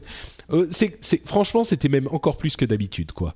Euh, c'est le genre de truc qu'on, qu'on, franchement, ils l'ont tellement dit, moi, ça m'a fait penser à, à, aux critiques Exa enfin aux critiques, aux moqueries qu'on fait d'Apple quand, quand on critique, euh, quand on parle de Johnny Ive. Mais, euh, mais parce que bon. Samsung veut faire tout comme Apple. C'est bah franchement, moi c'est l'impression que ça m'a donné. Mais bon, bref. Euh, donc ces deux appareils très, de très très bonne qualité effectivement. Euh, le Vive de euh, mm. de HTC, est-ce que tu, tu as pu l'essayer puisque tu étais à la j'ai pas pu l'essayer, c'était très compliqué. Euh, le problème c'est qu'il fallait s'inscrire, fallait prendre rendez-vous sur le salon pour éventuellement l'essayer, etc. Et quand on va euh, au MWC, on n'a pas forcément le temps. On a déjà tout planifié précédemment, donc c'est voilà, faut trouver un créneau. ce que j'ai noté quand même, parce que du coup j'ai pu discuter un peu avec les gens de chez HTC France, ça vaut pas HTC, euh, ça vaut pas les développeurs et les gens qui sont à l'initiative du projet. Euh, mais c'est que parmi les fonctionnalités, euh, déjà c'était pas du tout attendu. Un casque de la part d'HTC, c'est une grosse monde, surprise, oui. C'est ça, tout le monde attendait euh, un, une montre. une montre de la part d'HTC, ça fait deux ans qu'ils nous en parlent et on n'a toujours pas vu venir. et finalement, on a eu le droit à un bracelet, alors qui est très bien aussi, c'est le, le, le, HTC Fit Grip. Grip, pardon, qui est très fin, qui est, euh, qui est plutôt qui est plutôt joli euh, et un casque donc qui était euh, qui était vraiment la surprise. Et, et donc la, fonctionnalité qui est, assez innovante par rapport à l'Oculus Rift c'est la possibilité de quand on va se déplacer avec ce casque dans une pièce on va se déplacer dans un jeu vidéo également ou dans un musée. Enfin bref l'avatar va bouger en même temps que nous. Et ce qu'on peut pas faire avec l'Oculus Rift sur lequel il faut toujours avoir un clavier ou une manette pour pour gérer le, les, les mouvements c'est vrai que c'est une immersion beaucoup plus importante qu'on l'avait que ce qu'on avait avec euh, un appareil comme le l'Oculus Rift, c'est-à-dire mmh. qu'il y a des capteurs dans la pièce. Euh, alors la pièce doit être relativement grande et ouverte, hein, c'est l'un des problèmes pour nous qui habitons ouais. dans les dans, en Europe où on a peut-être un petit peu moins de, de, place dans les villes européennes, mais il y a des capteurs qui sont posés dans deux coins de la pièce qui s'appellent c'est un système développé par Valve qui s'appelle Lighthouse mmh. euh, qui envoie des lasers et qui vous situe euh, dans l'espace et donc vous pouvez vraiment vous déplacer dans l'espace. Euh, et il y a aussi deux euh, sortes de manettes qui ressemblent à des Wiimote un petit peu, hein, les, les, les, manettes de la Wii. Ouais. Euh, et, et ça, ça, situe vos mains dans l'espace. Donc, en quelque sorte, vous voyez vos mains dans l'univers virtuel. Euh, et la qualité de, des écrans est extrêmement importante aussi. On a deux écrans séparés de très grande qualité avec un taux de rafraîchissement de 90 Hz, donc 90 images secondes. Euh, et donc, c'est une immersion qui est encore plus importante que ça n'était le cas pour l'Oculus assis à, sa, chaise. Il y a des choses très intelligentes. Vous vous dites par exemple, bah, je vais me cogner dans les, dans les meubles ou dans les murs. En fait, il y a des caméras aussi, enfin ou au moins une caméra. Euh, qui est sur l'appareil et quand vous vous rapprochez du mur, ça met par transparence sur le monde virtuel dans lequel vous êtes. Ça, va le rendre un peu transparent et vous donner l'image euh, de du ce mur qu'il y a dans la pièce. Voilà. Mm. Donc on n'est pas complètement euh, euh, complètement on n'a pas cette dématérialisation, hein. quoi. C'est ça. C'est-à-dire qu'on n'est pas tellement transporté quelque part que ça devient bizarre. On a, on a quand même, on sait où on est un petit peu, mais quand c'est nécessaire uniquement. Donc mm. euh, il y avait des choses vraiment intéressantes avec ce truc-là, et notamment le fait que ces deux manettes, euh, qui elles aussi sont situées dans l'espace, grâce au système de laser euh, Lighthouse, mm. les, gens disaient que vous pouviez par exemple utiliser votre votre dans le jeu, il y avait un moment, vous deviez recharger un pistolet, vous pouviez attraper le, chargeur, le mettre dans le pistolet en, bougeant vos mains. Donc cette immersion du corps entier était euh, vraiment salutaire euh, pour, pour ce type d'expérience. Donc euh, c'est quelque chose d'un petit peu différent, effectivement, qui est impressionnant, en tout cas. Ouais, ce qui est intéressant, enfin ce qui était drôle aussi, c'est que le MWC donc était euh, la semaine, euh, la même semaine que la Game Developer Conference, euh, qui est donc le salon, le salon des développeurs pour le sur le jeu vidéo, donc dans lequel tu as déjà parlé dans le rendez-vous jeu, et qui et, sur lequel on a retrouvé exactement les mêmes thèmes, à savoir la réalité augmentée, les, enfin la réalité virtuelle, les Steam Machines, etc. Et donc Valve en a profité pour présenter les deux manettes qui n'étaient pas à la au MWC, mais mais qui étaient à la GDC. Tout à fait. C'était bien synchro tout ça. Et ce qui, est, ce qui est assez fort aussi de la part de HTC pour le coup, c'est que il y aura déjà des kits de développement qui seront disponibles a priori au printemps. Donc ça devrait arriver incessamment sous peu pour les développeurs. Euh, et ils prévoient une commercialisation pour le grand public euh, d'ici la fin de l'année. Donc ça devrait arriver assez vite. En espérant que ça soit pas aussi long que les Steam Machines qui elles ont mis beaucoup plus longtemps. Mais, euh, mais, c'est vrai que c'est vers la fin de l'année, oui. Vers la fin de l'année. On note que euh, Samsung a aussi annoncé un Gear VR euh, spécifique pour le Galaxy S6. Donc cette, cette, cet outil pour transformer votre téléphone en casque de réalité augmentée sera utilisable pour le Galaxy S6 aussi. Et, et, on avait également à la GDC Sony qui présentait le projet Morpheus, qui lui euh, devrait arriver dans les mains des utilisateurs vers euh, quoi Allez, la, la, fin de la, mi 2016, euh, début mi 2016. Donc là, ça m'amène à me dire que 2016 sera l'année de la VR, l'année de la réalité virtuelle. Hmm. Comme 2015, 2015 exactement. 2015 l'année des smartwatches, 2016 l'année de la réalité virtuelle. On verra. Euh, bref, euh, ce petit développement euh, de, Valve dans la réalité virtuelle qui était vraiment enthousiasmant. D'autres choses rapidement au, à la, au, Mobile World Congress. la conférence Microsoft Lumia qui était somme toute un, un petit peu chiante. Deux appareils, deux appareils d'entrée de gamme, le Lumia 640 et 640 XL, 5 pouces et 5,7 pouces qui sont 3G euh, pour le premier, euh, pardon, euh, disponibles en 3G. Je crois qu'il y a des versions 4G aussi, si je ne m'abuse, mais surtout des appareils quand même hyper performants pour leur prix, qui est de 140 et 190 euros sans contrat. Donc hmm. franchement, un, un, un Lumia, enfin un appareil Windows Phone qui en plus accueillera Windows 10 quand il sortira pour 140 euros euh, sans contrat, c'est enfin c'est le prix de l'appareil quoi, c'est assez incroyable. Mais en même euh, temps, c'était vraiment une des grosses tendances du MWC cette année, c'est que certes on a eu le, Galaxy S6 et le Galaxy S6 Edge, le HTC One M9, mais tous les autres constructeurs, que ça soit Sony, enfin Microsoft du coup qui était qui avait pour la première fois un stand depuis, alors moi ça fait trois ans que j'y vais, c'est la première fois qu'ils avaient un stand sur place, mais c'est du de Nokia. Donc que ça soit Microsoft, que ça soit LG, que ça soit Sony, que ça soit même Motorola, tous les autres constructeurs étaient là avec des smartphones d'entrée de milieu de gamme. Euh, il y avait pas énormément de haut de gamme à part HTC et Samsung. Et, et en fait, c'est simplement parce que le haut de gamme se vend de moins en moins. On parlait d'Apple tout à l'heure qui est donc a vendu 700 millions d'unités, enfin 700 millions d'iPhone au total et avec une hausse de 50% par rapport à l'an dernier. mais c'est à peu près les seuls. Ils sont passés devant Samsung au niveau de, du nombre de smartphones de smartphones vendus. Donc là, le, haut de gamme se, se, casse la figure depuis depuis quelques temps et les, les constructeurs ont vraiment besoin de faire du volume. C'est pour ça qu'ils mettent l'accent sur les le milieu et le haut de gamme, enfin le milieu l'entrée de gamme. Bah, ce qui est sûr, c'est que euh, le, le, milieu de gamme euh, d'aujourd'hui correspond au haut de gamme d'il y a ne serait-ce que deux ans, et l'entrée de gamme correspond au milieu de gamme. C'est il y a eu une baisse des prix. Euh ils sont vraiment tous en train de reprendre, de, reprendre leur, euh, leur, euh, enfin de, de, réassigner un peu leur, euh, leur gamme. Et aujourd'hui, on se retrouve avec des smartphones LG d'entrée de, gamme qui sont vendus 150, 200 euros, qui ressemblent vraiment, enfin qui reprennent le, le design du LG G3. on retrouve aujourd'hui sur le, le, Sony M4 Aqua, si je dis pas de bêtises, pas mal de fonctions qui sont enfin pas mal de fonctions qui viennent du Sony M4 et aujourd'hui on a quasiment les mêmes les, les mêmes caractéristiques sur le M4 Aqua que sur le Z2 qui est sorti il y a deux ans. Enfin, ou voire même voire même un an parce qu'ils avaient un rythme de un nouveau smartphone flagship tous les six mois. Mmh. Ouais, c'est assez impressionnant cette tendance. Et d'ailleurs, ça nous mmh. amène à euh, une autre euh, remarque que je voulais faire par rapport à ce Mobile World Congress. Euh, bon, on va passer sur le Sony Xperia Z4, qui est une tablette qui est... En Z4 tablette. Oui, le, Z4, n'a pas été présenté, ouais. Oui, euh, Z4 tablette, euh, qui est une sorte de bah, comparable à l'iPad Air finalement. Euh, en beaucoup plus fine, hein, pour le coup. Les, les, les, Z4, enfin les tablettes de Sony sont, sont parmi les meilleures du marché. Elles sont vraiment, elles sont légères, elles sont ultra fines. Elles sont vraiment impressionnantes. Ouais. Je ne sais pas s'il est plus fin que l'iPad Air 2. Ah si, si, si. si, si c'est la plus, c'est la plus fine. Ouais, ouais, ouais. Euh, donc, si vous cherchez une tablette haut de gamme sur Android, euh, bah, c'est plutôt là-dessus qu'il faudra, vous diriger. En juin, quand même, toujours ce défaut de Sony d'annoncer des produits et de les sortir cinq ou six mois plus tard. C'est un petit peu décevant, ça, mais bon, on a l'habitude avec eux.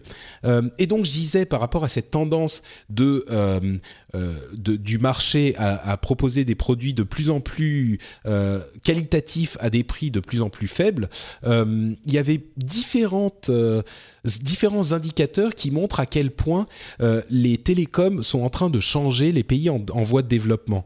Jimmy Wales disait que le prochain milliard de personnes dont on prévoyait qu'ils allaient arriver en ligne dans les années à venir mmh. étaient en train d'arriver beaucoup plus vite que euh, on ne le pensait et que c'était dû effectivement qu'on ne le pensait au début des années 2000 euh, et que c'était dû en fait euh, effectivement au développement des smartphones qui a accéléré tout ça de manière significative. Il donnait l'exemple du Nigeria où en l'an 2000 il y avait seulement 0,1% de la population qui était en ligne et qu'aujourd'hui, il y avait euh, 38%, plus de 38% de la population qui était en ligne, essentiellement grâce au smartphone.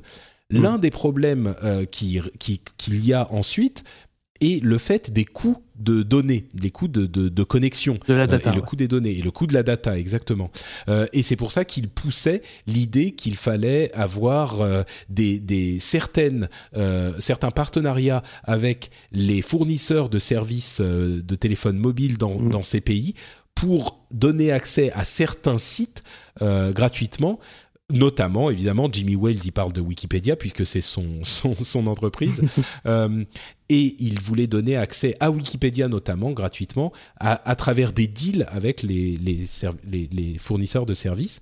Euh, Google parlait d'un projet euh, qui s'appelle euh, Titan, si je ne m'abuse, qui est le fait de fournir l'accès à Internet avec des drones alimentés par des panneaux solaires, donc qui peuvent rester dans les airs euh, hyper longtemps. Et le projet en est à peu près au niveau où était le projet Loon euh, de ballons donc qui ballons, remplissent ouais. la la même fonctionnalité. Euh, le projet est, est, au même stade que le projet Loon était il y a deux ans. Et aujourd'hui, le projet Loon euh, fonctionne quand même pas mal et peut, euh, à terme, euh, grâce à, cette, à ces recherches que fait Google, euh, fournir un réseau de données conséquent dans certains pays. Ce sont les ballons qui montent dans la stratosphère, ou enfin en, en haute, dans les hautes sphères de l'atmosphère, euh, pour fournir de l'accès Internet. Il y avait aussi euh, le fait que Google pourrait devenir un fournisseur d'accès euh, Internet mobile dans les mois à venir en, mm. en, tant que MVNO, mais seulement pour un, une, donne, une avec certaines limites. on imagine, enfin, on a entendu que ça pourrait être le cas uniquement pour certains Nexus, dans un premier temps en tout cas.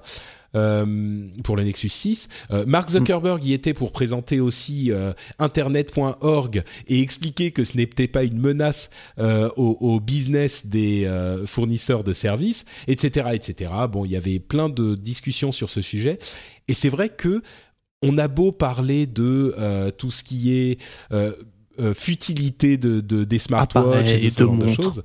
Ouais là, ça, ça a quand même une importance, quoi. Je sais pas mm. si, si ça se sentait carrément quand on était là-bas, mais c'est ça sentait euh, absolument pas pour le coup. C'était, il faut savoir que les, conférences au MWC sont dans le hall 1, euh, qui est vraiment le, premier hall et sur lesquels euh, il faut faire la queue de long, enfin longues minutes, etc. pour pouvoir y assister. Il y a rarement des présentations intéressantes dans ces conférences, enfin dans ce hall-là. c'est vraiment beaucoup plus orienté business, stratégie et, et internet.org. et c'est pas forcément ce qui est là qu'on va découvrir des nouveaux produits, etc. Donc ouais, c'est pas c'est pas le plus sexy. Euh, c'est intéressant sur euh, ce que disait Jimmy Wales qu'on a qu'on a connu beaucoup plus défenseur de la neutralité du net, mais euh, tout à fait, oui. Mais mais sinon, oui, non, effectivement, c'est c'est une des grosses tendances pour les pays émergents. Et, et on a eu une guerre là cette, cette dernière année entre Apple et entre Google et, et Facebook là-dessus, notamment sur les satellites qui avaient été rachetés, pas sur les drones non, oui, non, les drones qui avaient été rachetés, euh, une société de drones qui devait être rachetée par, enfin, qui intéressait beaucoup Facebook, qui a finalement été rachetée par, euh, par Google pour justement émettre du Wi-Fi euh, dans des, dans des larges zones. Mm. Tout à fait, ouais. Pardon, excusez-moi, je suis. Pas de souci. Je suis un petit peu malade. Oula. Et ça commence à se sentir un peu là. Pardon. euh, mais bon, donc oui, effectivement, après toute cette futilité des Apple Watch, ça fait du bien de se dire que la technologie euh, amène aussi euh, de, du progrès euh, et pas que de la vanité. Mm. une petite conclusion sur le Mobile World Congress avant qu'on transite vers la suite? Alors j'avais deux choses rapidement à aborder. Euh, BlackBerry qui a présenté un smartphone à écran tactile. On les attendait absolument plus. Enfin, euh, BlackBerry, je, je pensais plus qu'il continuerait à faire des smartphones pour le grand public. Et le Leap, euh, donc le BlackBerry Leap qui est, qui est moyen de gamme, 275 dollars. J'arrive pas spécialement à savoir qui cible à ce prix-là et avec ces caractéristiques-là, mais j'imagine que c'est plutôt business pour pour équiper des, des, des armadas dans les dans les petites entreprises, dans les PME ou dans les startups. En tout cas, c'est ah. comme ça que la vidéo le présentait. Ouais, à, noter quand même que BlackBerry a réussi à devenir profitable. Euh, ils ont, ils font des profits maintenant, ils sont stabilisés. Moi, ça me paraît. Euh, je suis pas certain que ça continue longtemps, mais c'est quand même. Ils des profits euh, grâce au service en fait. Et le problème, c'est mm. que justement, j'ai enfin on verra, mais euh, je suis pas certain que leur nouveau smartphone se vende bien. Ils avaient annoncé le Passport, qui était plutôt réussi aussi, mais très ciblé entreprise. Là, on a on a un, smartphone avec tout écran tactile qui fait beaucoup plus grand public. À voir comment ça marche, enfin si ça marche derrière. Ouais, c'est vrai. Donc il y avait ça, il y avait Mozilla aussi qui était intéressant, euh, qui présentait encore une fois Firefox OS pour la troisième ou quatrième année consécutive, euh, et qui cette fois bah, avait un discours qui était plutôt intéressant. Ils vont euh, travailler avec des constructeurs et des des des data des hum, fournisseurs de données, des, opérateurs, des opérateurs sur la fabrication de feature phones c'est donc des smartphones à clapet, des smartphones avec euh, clavier coulissant, etc. Euh, sous Firefox OS. Mais aujourd'hui, c'est un marché qui a quasiment disparu dans les pays euh, dans les pays développés, que ce soit en Europe que ce soit aux États-Unis. on avait Nokia qui faisait ça avec la gamme Achat, mais mais avec le rachat de Microsoft, ça tend à disparaître. Et, donc justement, Mozilla veut essayer de sauter là-dessus et de proposer des, téléphones, des feature phones justement pour pour les marchés occidentaux. Donc pour avoir, on pourra avoir davantage de produits Firefox OS en France assez prochainement. Ouais, je pense qu'avec des les tarifs qui, qui se, enfin le type d'appareil qu'on peut avoir aujourd'hui pour 100 ou 150 euros, je suis pas certain que encore que peut-être ça peut faire des appareils un encore téléphone moins à clavier. Plus personne n'a téléphone à clavier. Il y a des ah gens oui, mais c'est parce que plus personne n'en veut. Mais tu ah, moi, moi je dirais pas non. Ouais, d'accord. Moi je dirais pas non. Peut-être, peut-être. Bon, eh ben merci Geoffroy. On va faire notre petite pause de remerciements avant de passer à notre partie news et rumeurs. Et euh, comme d'habitude, je remercie encore une fois les gens qui choisissent de soutenir le rendez-vous tech euh, financièrement avec euh, Patreon. Et donc je vais remercier Daniel Chamberlain, Jean-Pierre Hulmeau, Grégoire Hervé Bazin, Julien Pierron, Nip Life, les amis de Nipcast, euh, Pikachu Braise, euh, Floki, Johan Denis, Toxine et Arthur Cornillo. Je dis Johan Denis, je ne sais pas pourquoi je l'anglicise, je l'américanise. Ça se trouve, c'est Johan Denis, tout simplement. Merci à vous tous, en tout cas, de participer au financement du Rendez-vous Tech. Vous le savez, si vous appréciez l'émission, si vous vous dites euh, ça me fournit un service, euh, ça m'énerve un petit peu, j'ai envie de répondre quand ils disent des bêtises, ou alors euh, j'apprécie quand ils résument l'actualité et ils donnent leurs avis pour que j'ai pas besoin d'aller chercher partout sur Internet toutes les news dont il me parle aujourd'hui, eh bien, pensez-y. Peut-être que vous vous dites que le rendez-vous tech vaut, je sais pas, 3 euh, dollars, 4 dollars, 5 dollars, 1 dollar sur Patreon. Vous pouvez contribuer de cette manière. C'est patreon.com slash rdvtech. Et juste pour la petite histoire, j'ai eu un coup de panique euh, la semaine dernière, je sais pas si tu as suivi ça. Bah, j'ai reçu les mails de notification de Patreon. C'est ça. Euh, en fait, euh, franchement, c'est pas dur. Hein. Ce que j'ai à faire quand je publie un épisode, c'est vraiment pas dur. Il faut que j'aille, euh, que je le publie, ou alors Florent le publie pour moi, qui travaille avec moi. Et ensuite, il faut que j'aille sur Patreon et que je l'inscrive sur Patreon. C'est pas compliqué. J'ai un truc à faire. Et eh ben, figurez-vous que j'ai oublié de faire ça pour un des deux épisodes le mois dernier. Je m'en rends compte le 4 mars, je crois, et là, je, enfin, je me rends compte qu'il y a que la moitié de mon salaire entre guillemets euh, sur mon compte Patreon. Et là, je me dis euh, merde, qu'est-ce qui se passe? J'envoie un mail à, mes contacts chez Patreon. Je leur dis les gars, euh, il y a un truc qui est pas normal. Qu'est-ce qui, vous arrive? Est-ce que vous avez un retard? Bon, machin. Et là, ils investiguent et ils me disent J'ai l'impression que t'as inscrit qu'un seul épisode le mois dernier. Est-ce que c'est normal? Et là, panique je me dis bon sang, si ça se trouve, je vais pas pouvoir corriger le truc. Je vais heureusement Patreon, ils sont super cool, ils ont réussi à rétroactivement le faire, euh, euh, le lancer. J'ai prévenu tout le monde, euh, tous les patriotes qui ont très gentiment dit que c'était pas grave. Ils m'ont ils m'ont envoyé des, des mots de, de, de pour me dire, enfin pour me de soutien. Oui, pour me soutenir, pour me calmer de mon stress. et finalement, parce que moi j'étais paniqué quoi. Je me disais la moitié de mon de mon salaire je vais pas pouvoir payer mon loyer euh, qu'est-ce que comment je vais faire euh, machin. Bon finalement tout est rentré dans l'ordre euh, tout le monde a été super sympa c'était ça tout s'est bien passé. Patreon ils ont été formidables ils m'ont aidé à, à, corriger ça. Bref je crois que je n'oublierai plus jamais de le faire parce que ça a été une telle panique Bref, voilà, je voulais vous partager un petit peu ce, moment marrant qui était moins marrant euh, sur le moment, mais tout de même. Euh, et donc, si vous voulez participer, vous le savez, c'est sur patreon.com/slash rdvtech. Les liens sont partout, de toute façon, dans les notes de l'émission, sur le site frenchspin.fr, etc.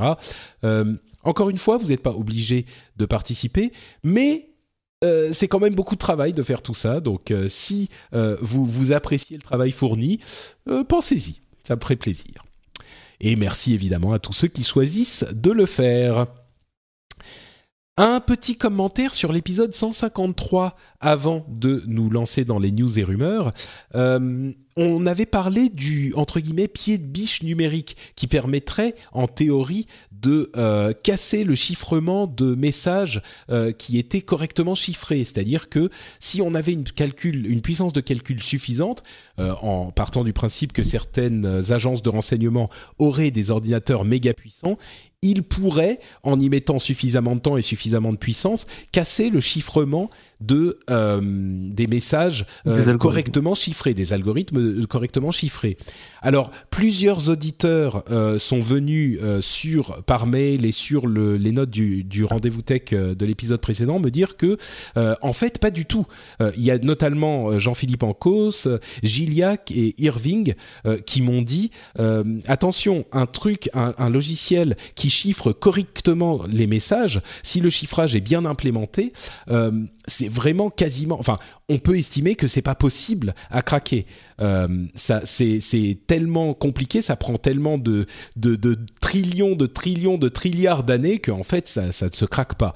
Euh, les attaques viennent quand les algorithmes de chiffrement sont mal implémentés ou alors euh, de manière beaucoup plus prosaïque par du travail de police beaucoup plus classique, c'est-à-dire euh, par du social engineering, mm. par des, du travail de de de, bah, de police qui vont placer par exemple un spyware sur votre ordinateur pour euh, voir votre pour trouver votre mot de passe directement de cette manière, ce type de, de choses. Donc c'est pas impossible à faire, mais euh, c'est pas par le, le fait de casser le chiffrement. Donc c'est une correction que, que je voulais amener et qui en plus euh, rend la question de savoir si on veut choisir, comme on le disait à l'épisode précédent, vous vous en souviendrez peut-être, euh, si on veut choisir entre la sécurité et je ne sais plus comment je l'avais je l'avais euh, mentionné euh, entre le, le fait d'avoir des, des, données personnelles vraiment sécurisées et le fait de rendre le travail de la police euh, relativement aisé et eh ben le, le choix n'est pas facile du tout et il est mmh. encore moins parce que il n'est pas possible de casser ces algorithmes même de manière ciblée par contre il est possible, par du travail de police classique, bah, mettre des spyware, euh, mettre des micros ou mettre, euh, je sais pas, ce genre de choses. Euh, il est possible effectivement d'avoir ces messages, mais la précision était importante et maintenant elle est faite. Mm. Euh, tu faisais partie des gens qui avaient sauté au plafond quand j'ai dit ça Absolument pas. D'accord. Bon. je suis un auditeur sage et calme. euh, J'étais pas le seul, alors c'est bien.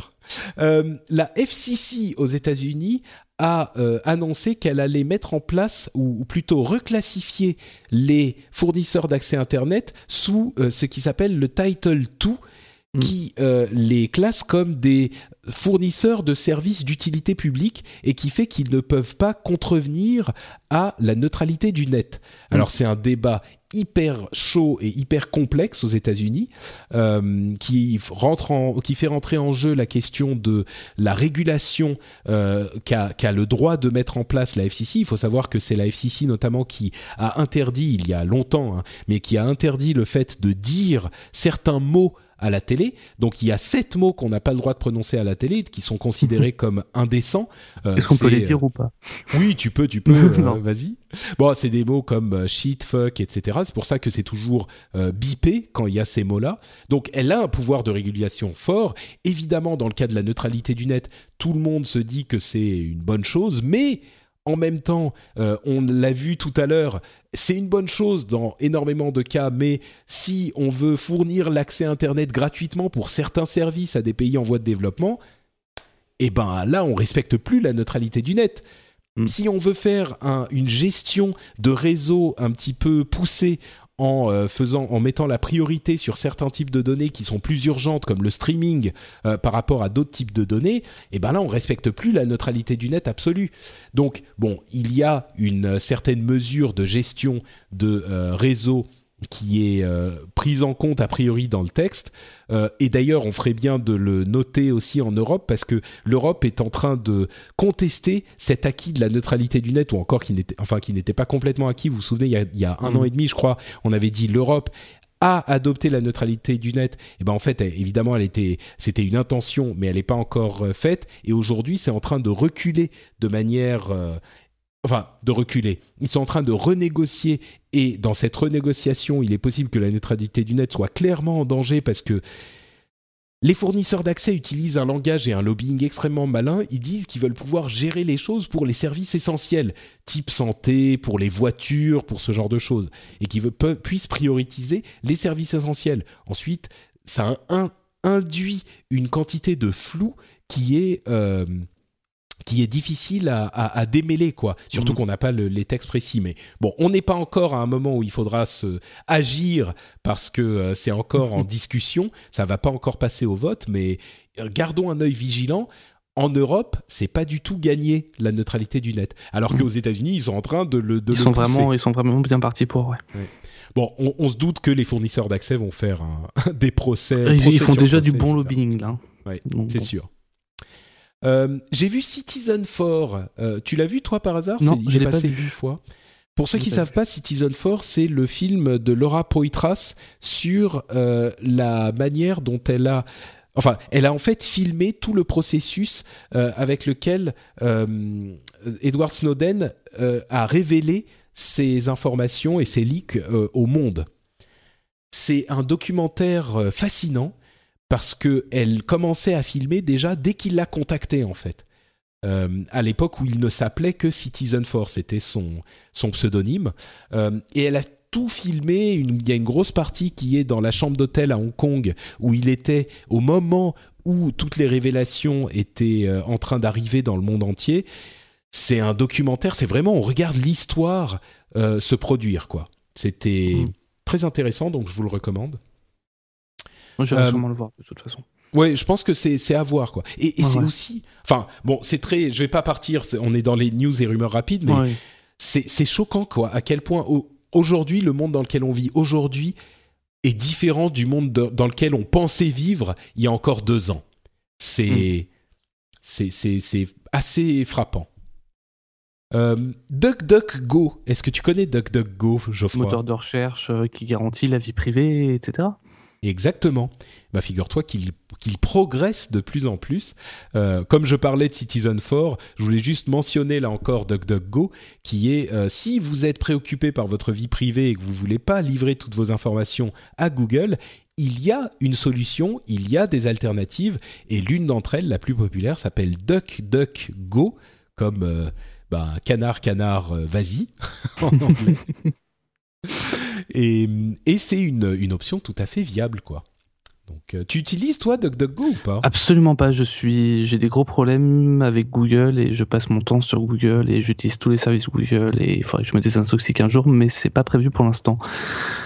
C'est marrant, hein. pourtant ça marche très bien. On n'a pas de raison de s'en d'aller sur Google. Enfin, si on sait, on a plein de raisons d'aller sur Google parce que c'est un écosystème tentaculaire, mais c'est pas plus compliqué d'aller sur DuckDuckGo, quoi. Ah, évidemment forcément, mais, mais après, c'est les habitudes qu'il faut désapprendre. Et c'est vrai. Pas évident.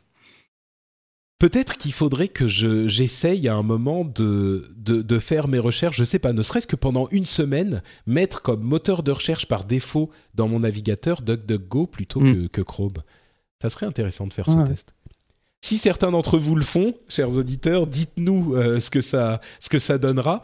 Essayez de faire le test genre pendant une semaine euh, et vous nous dites dans les commentaires de l'émission ce que ça a donné. On en parlera peut-être dans le prochain épisode si si vous nous en parlez.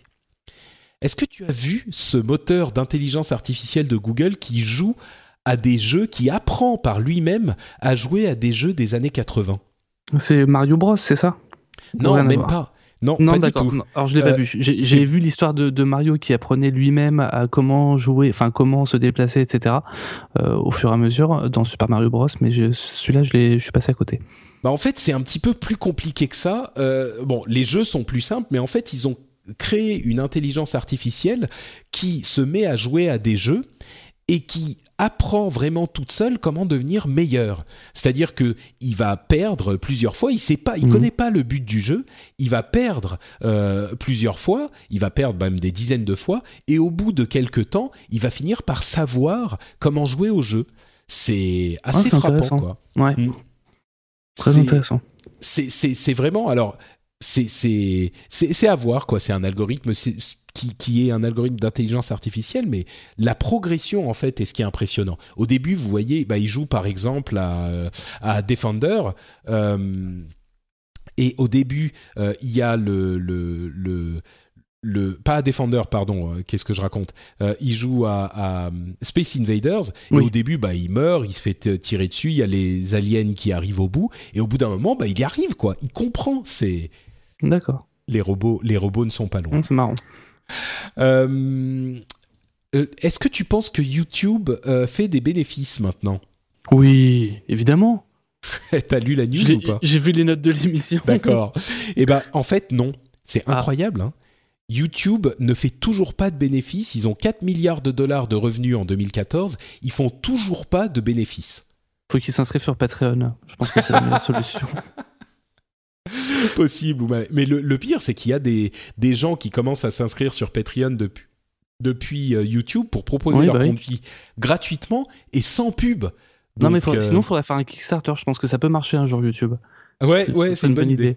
Bonne idée, c'est un projet d'avenir. C'est ça. Euh, la Chine a annoncé qu'ils allaient créer des nouvelles lois contre, pour combattre le terrorisme qui nécessiterait d'avoir dans les euh, logiciels de communication euh, de donner une clé, une master key aux autorités chinoises pour qu'ils puissent déchiffrer les messages. On en parlait le mois dernier à propos des États-Unis. Hmm. Euh, le, truc qui est vraiment marrant, c'est ce qui vient après en fait. Qui est Qui est que Obama a critiqué la Chine pour cette euh, cette euh, demande en disant que ça le, fait de, de, demander aux entreprises américaines euh, de, de, fournir un accès à leur leur leur réseau, enfin de, de, mm. de, fournir un accès un backdoor n'était pas acceptable. Voilà, n'était pas acceptable et que, que que la Chine devait changer cette cette loi s'il voulait continuer à travailler avec les États-Unis. Alors, Alors qu'en parallèle, on a appris qu'Android serait finalement pas chiffré parce que justement euh, l'administration américaine voulait toujours avoir accès aux, données qui, qui passaient dans Android.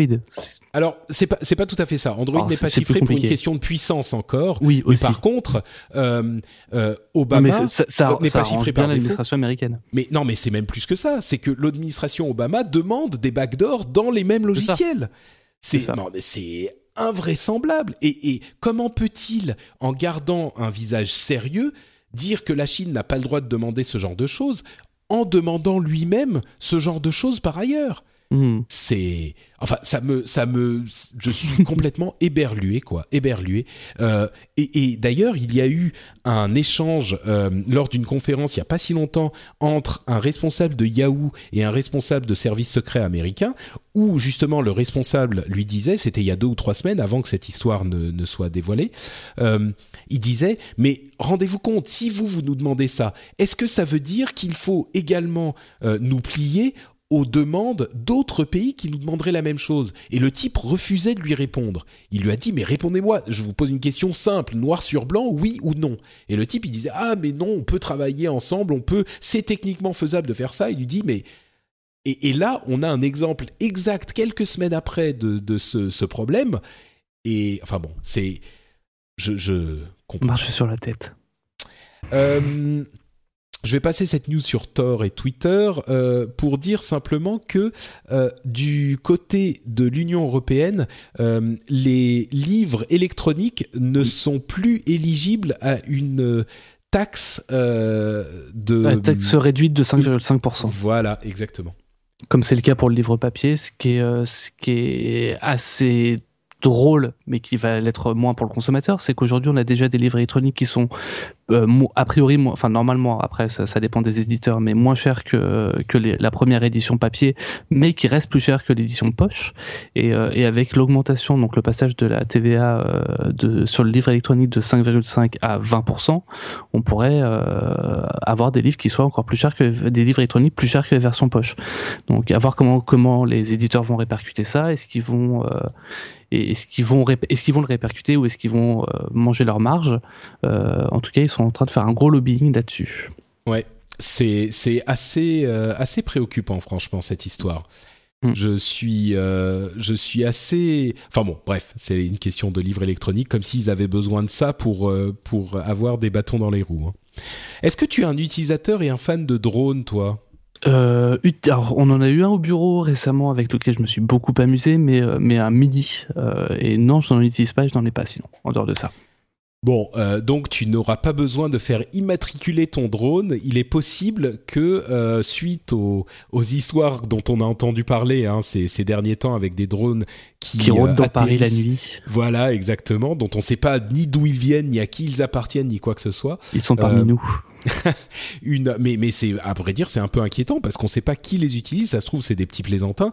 Ça se trouve c'est des gens qui cherchent à tester euh, les, les, les, services de sécurité pour des choses un petit peu moins. Je pense qu'il ne faut pas tomber dans la panique non plus. Hein. Des drones, non ça, non bien sûr. Bien beaucoup vendu récemment et je pense qu'il y a simplement des gens qui sont pas au courant, qui n'ont pas le droit de les faire voler dans Paris.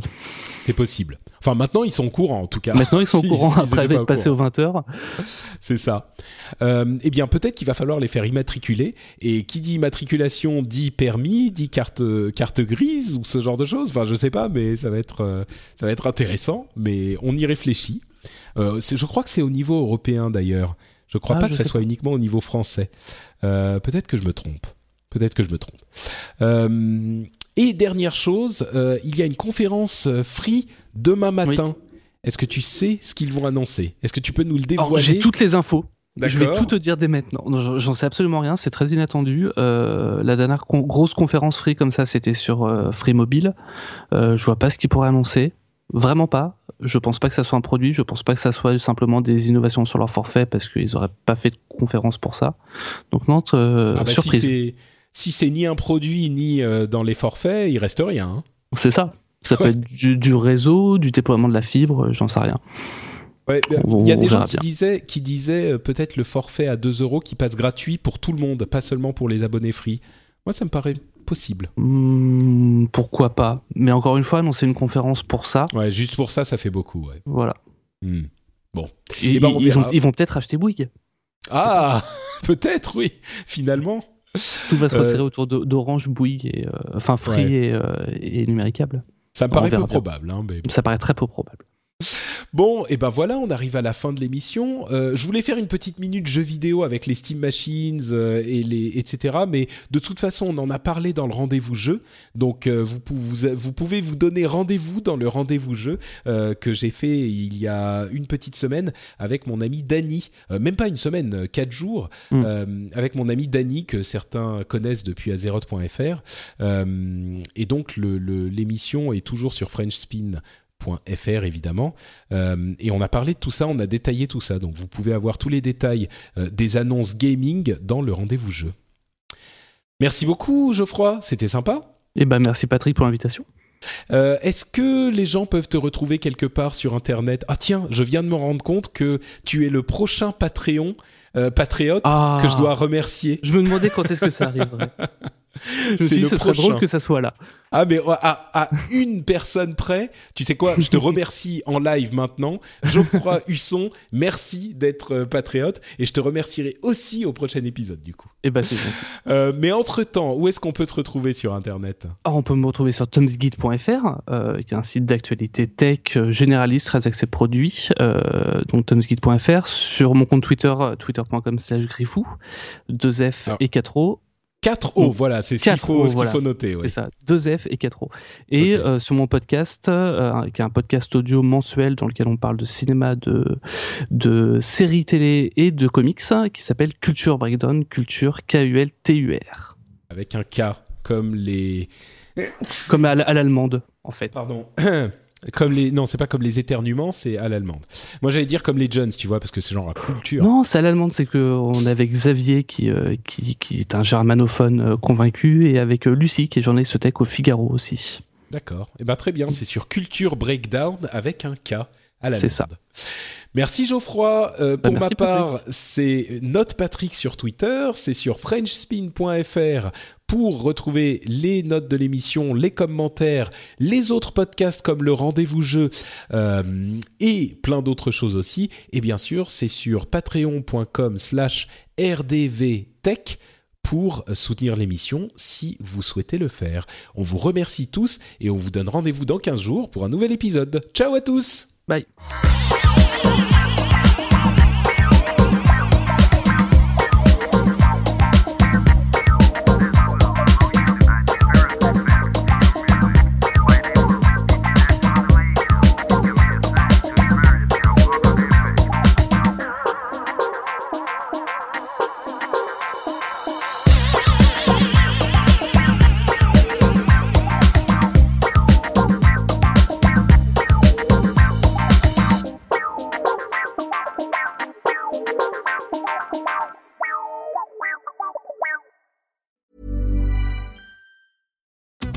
today during the Jeep Celebration event. Right now, get 20% below MSRP for an average of 15178 under MSRP on the purchase of a 2023 Jeep Grand Cherokee Overland 4xE or Summit 4xE. Not compatible with lease offers or with any other consumer incentive offers. 15,178 average based on 20% below average MSRP from all 2023 Grand Cherokee Overland 4xE and Summit 4xE models in dealer stock. Residency restrictions apply. Take retail delivery from dealer stock by 4 1. Jeep is a registered trademark.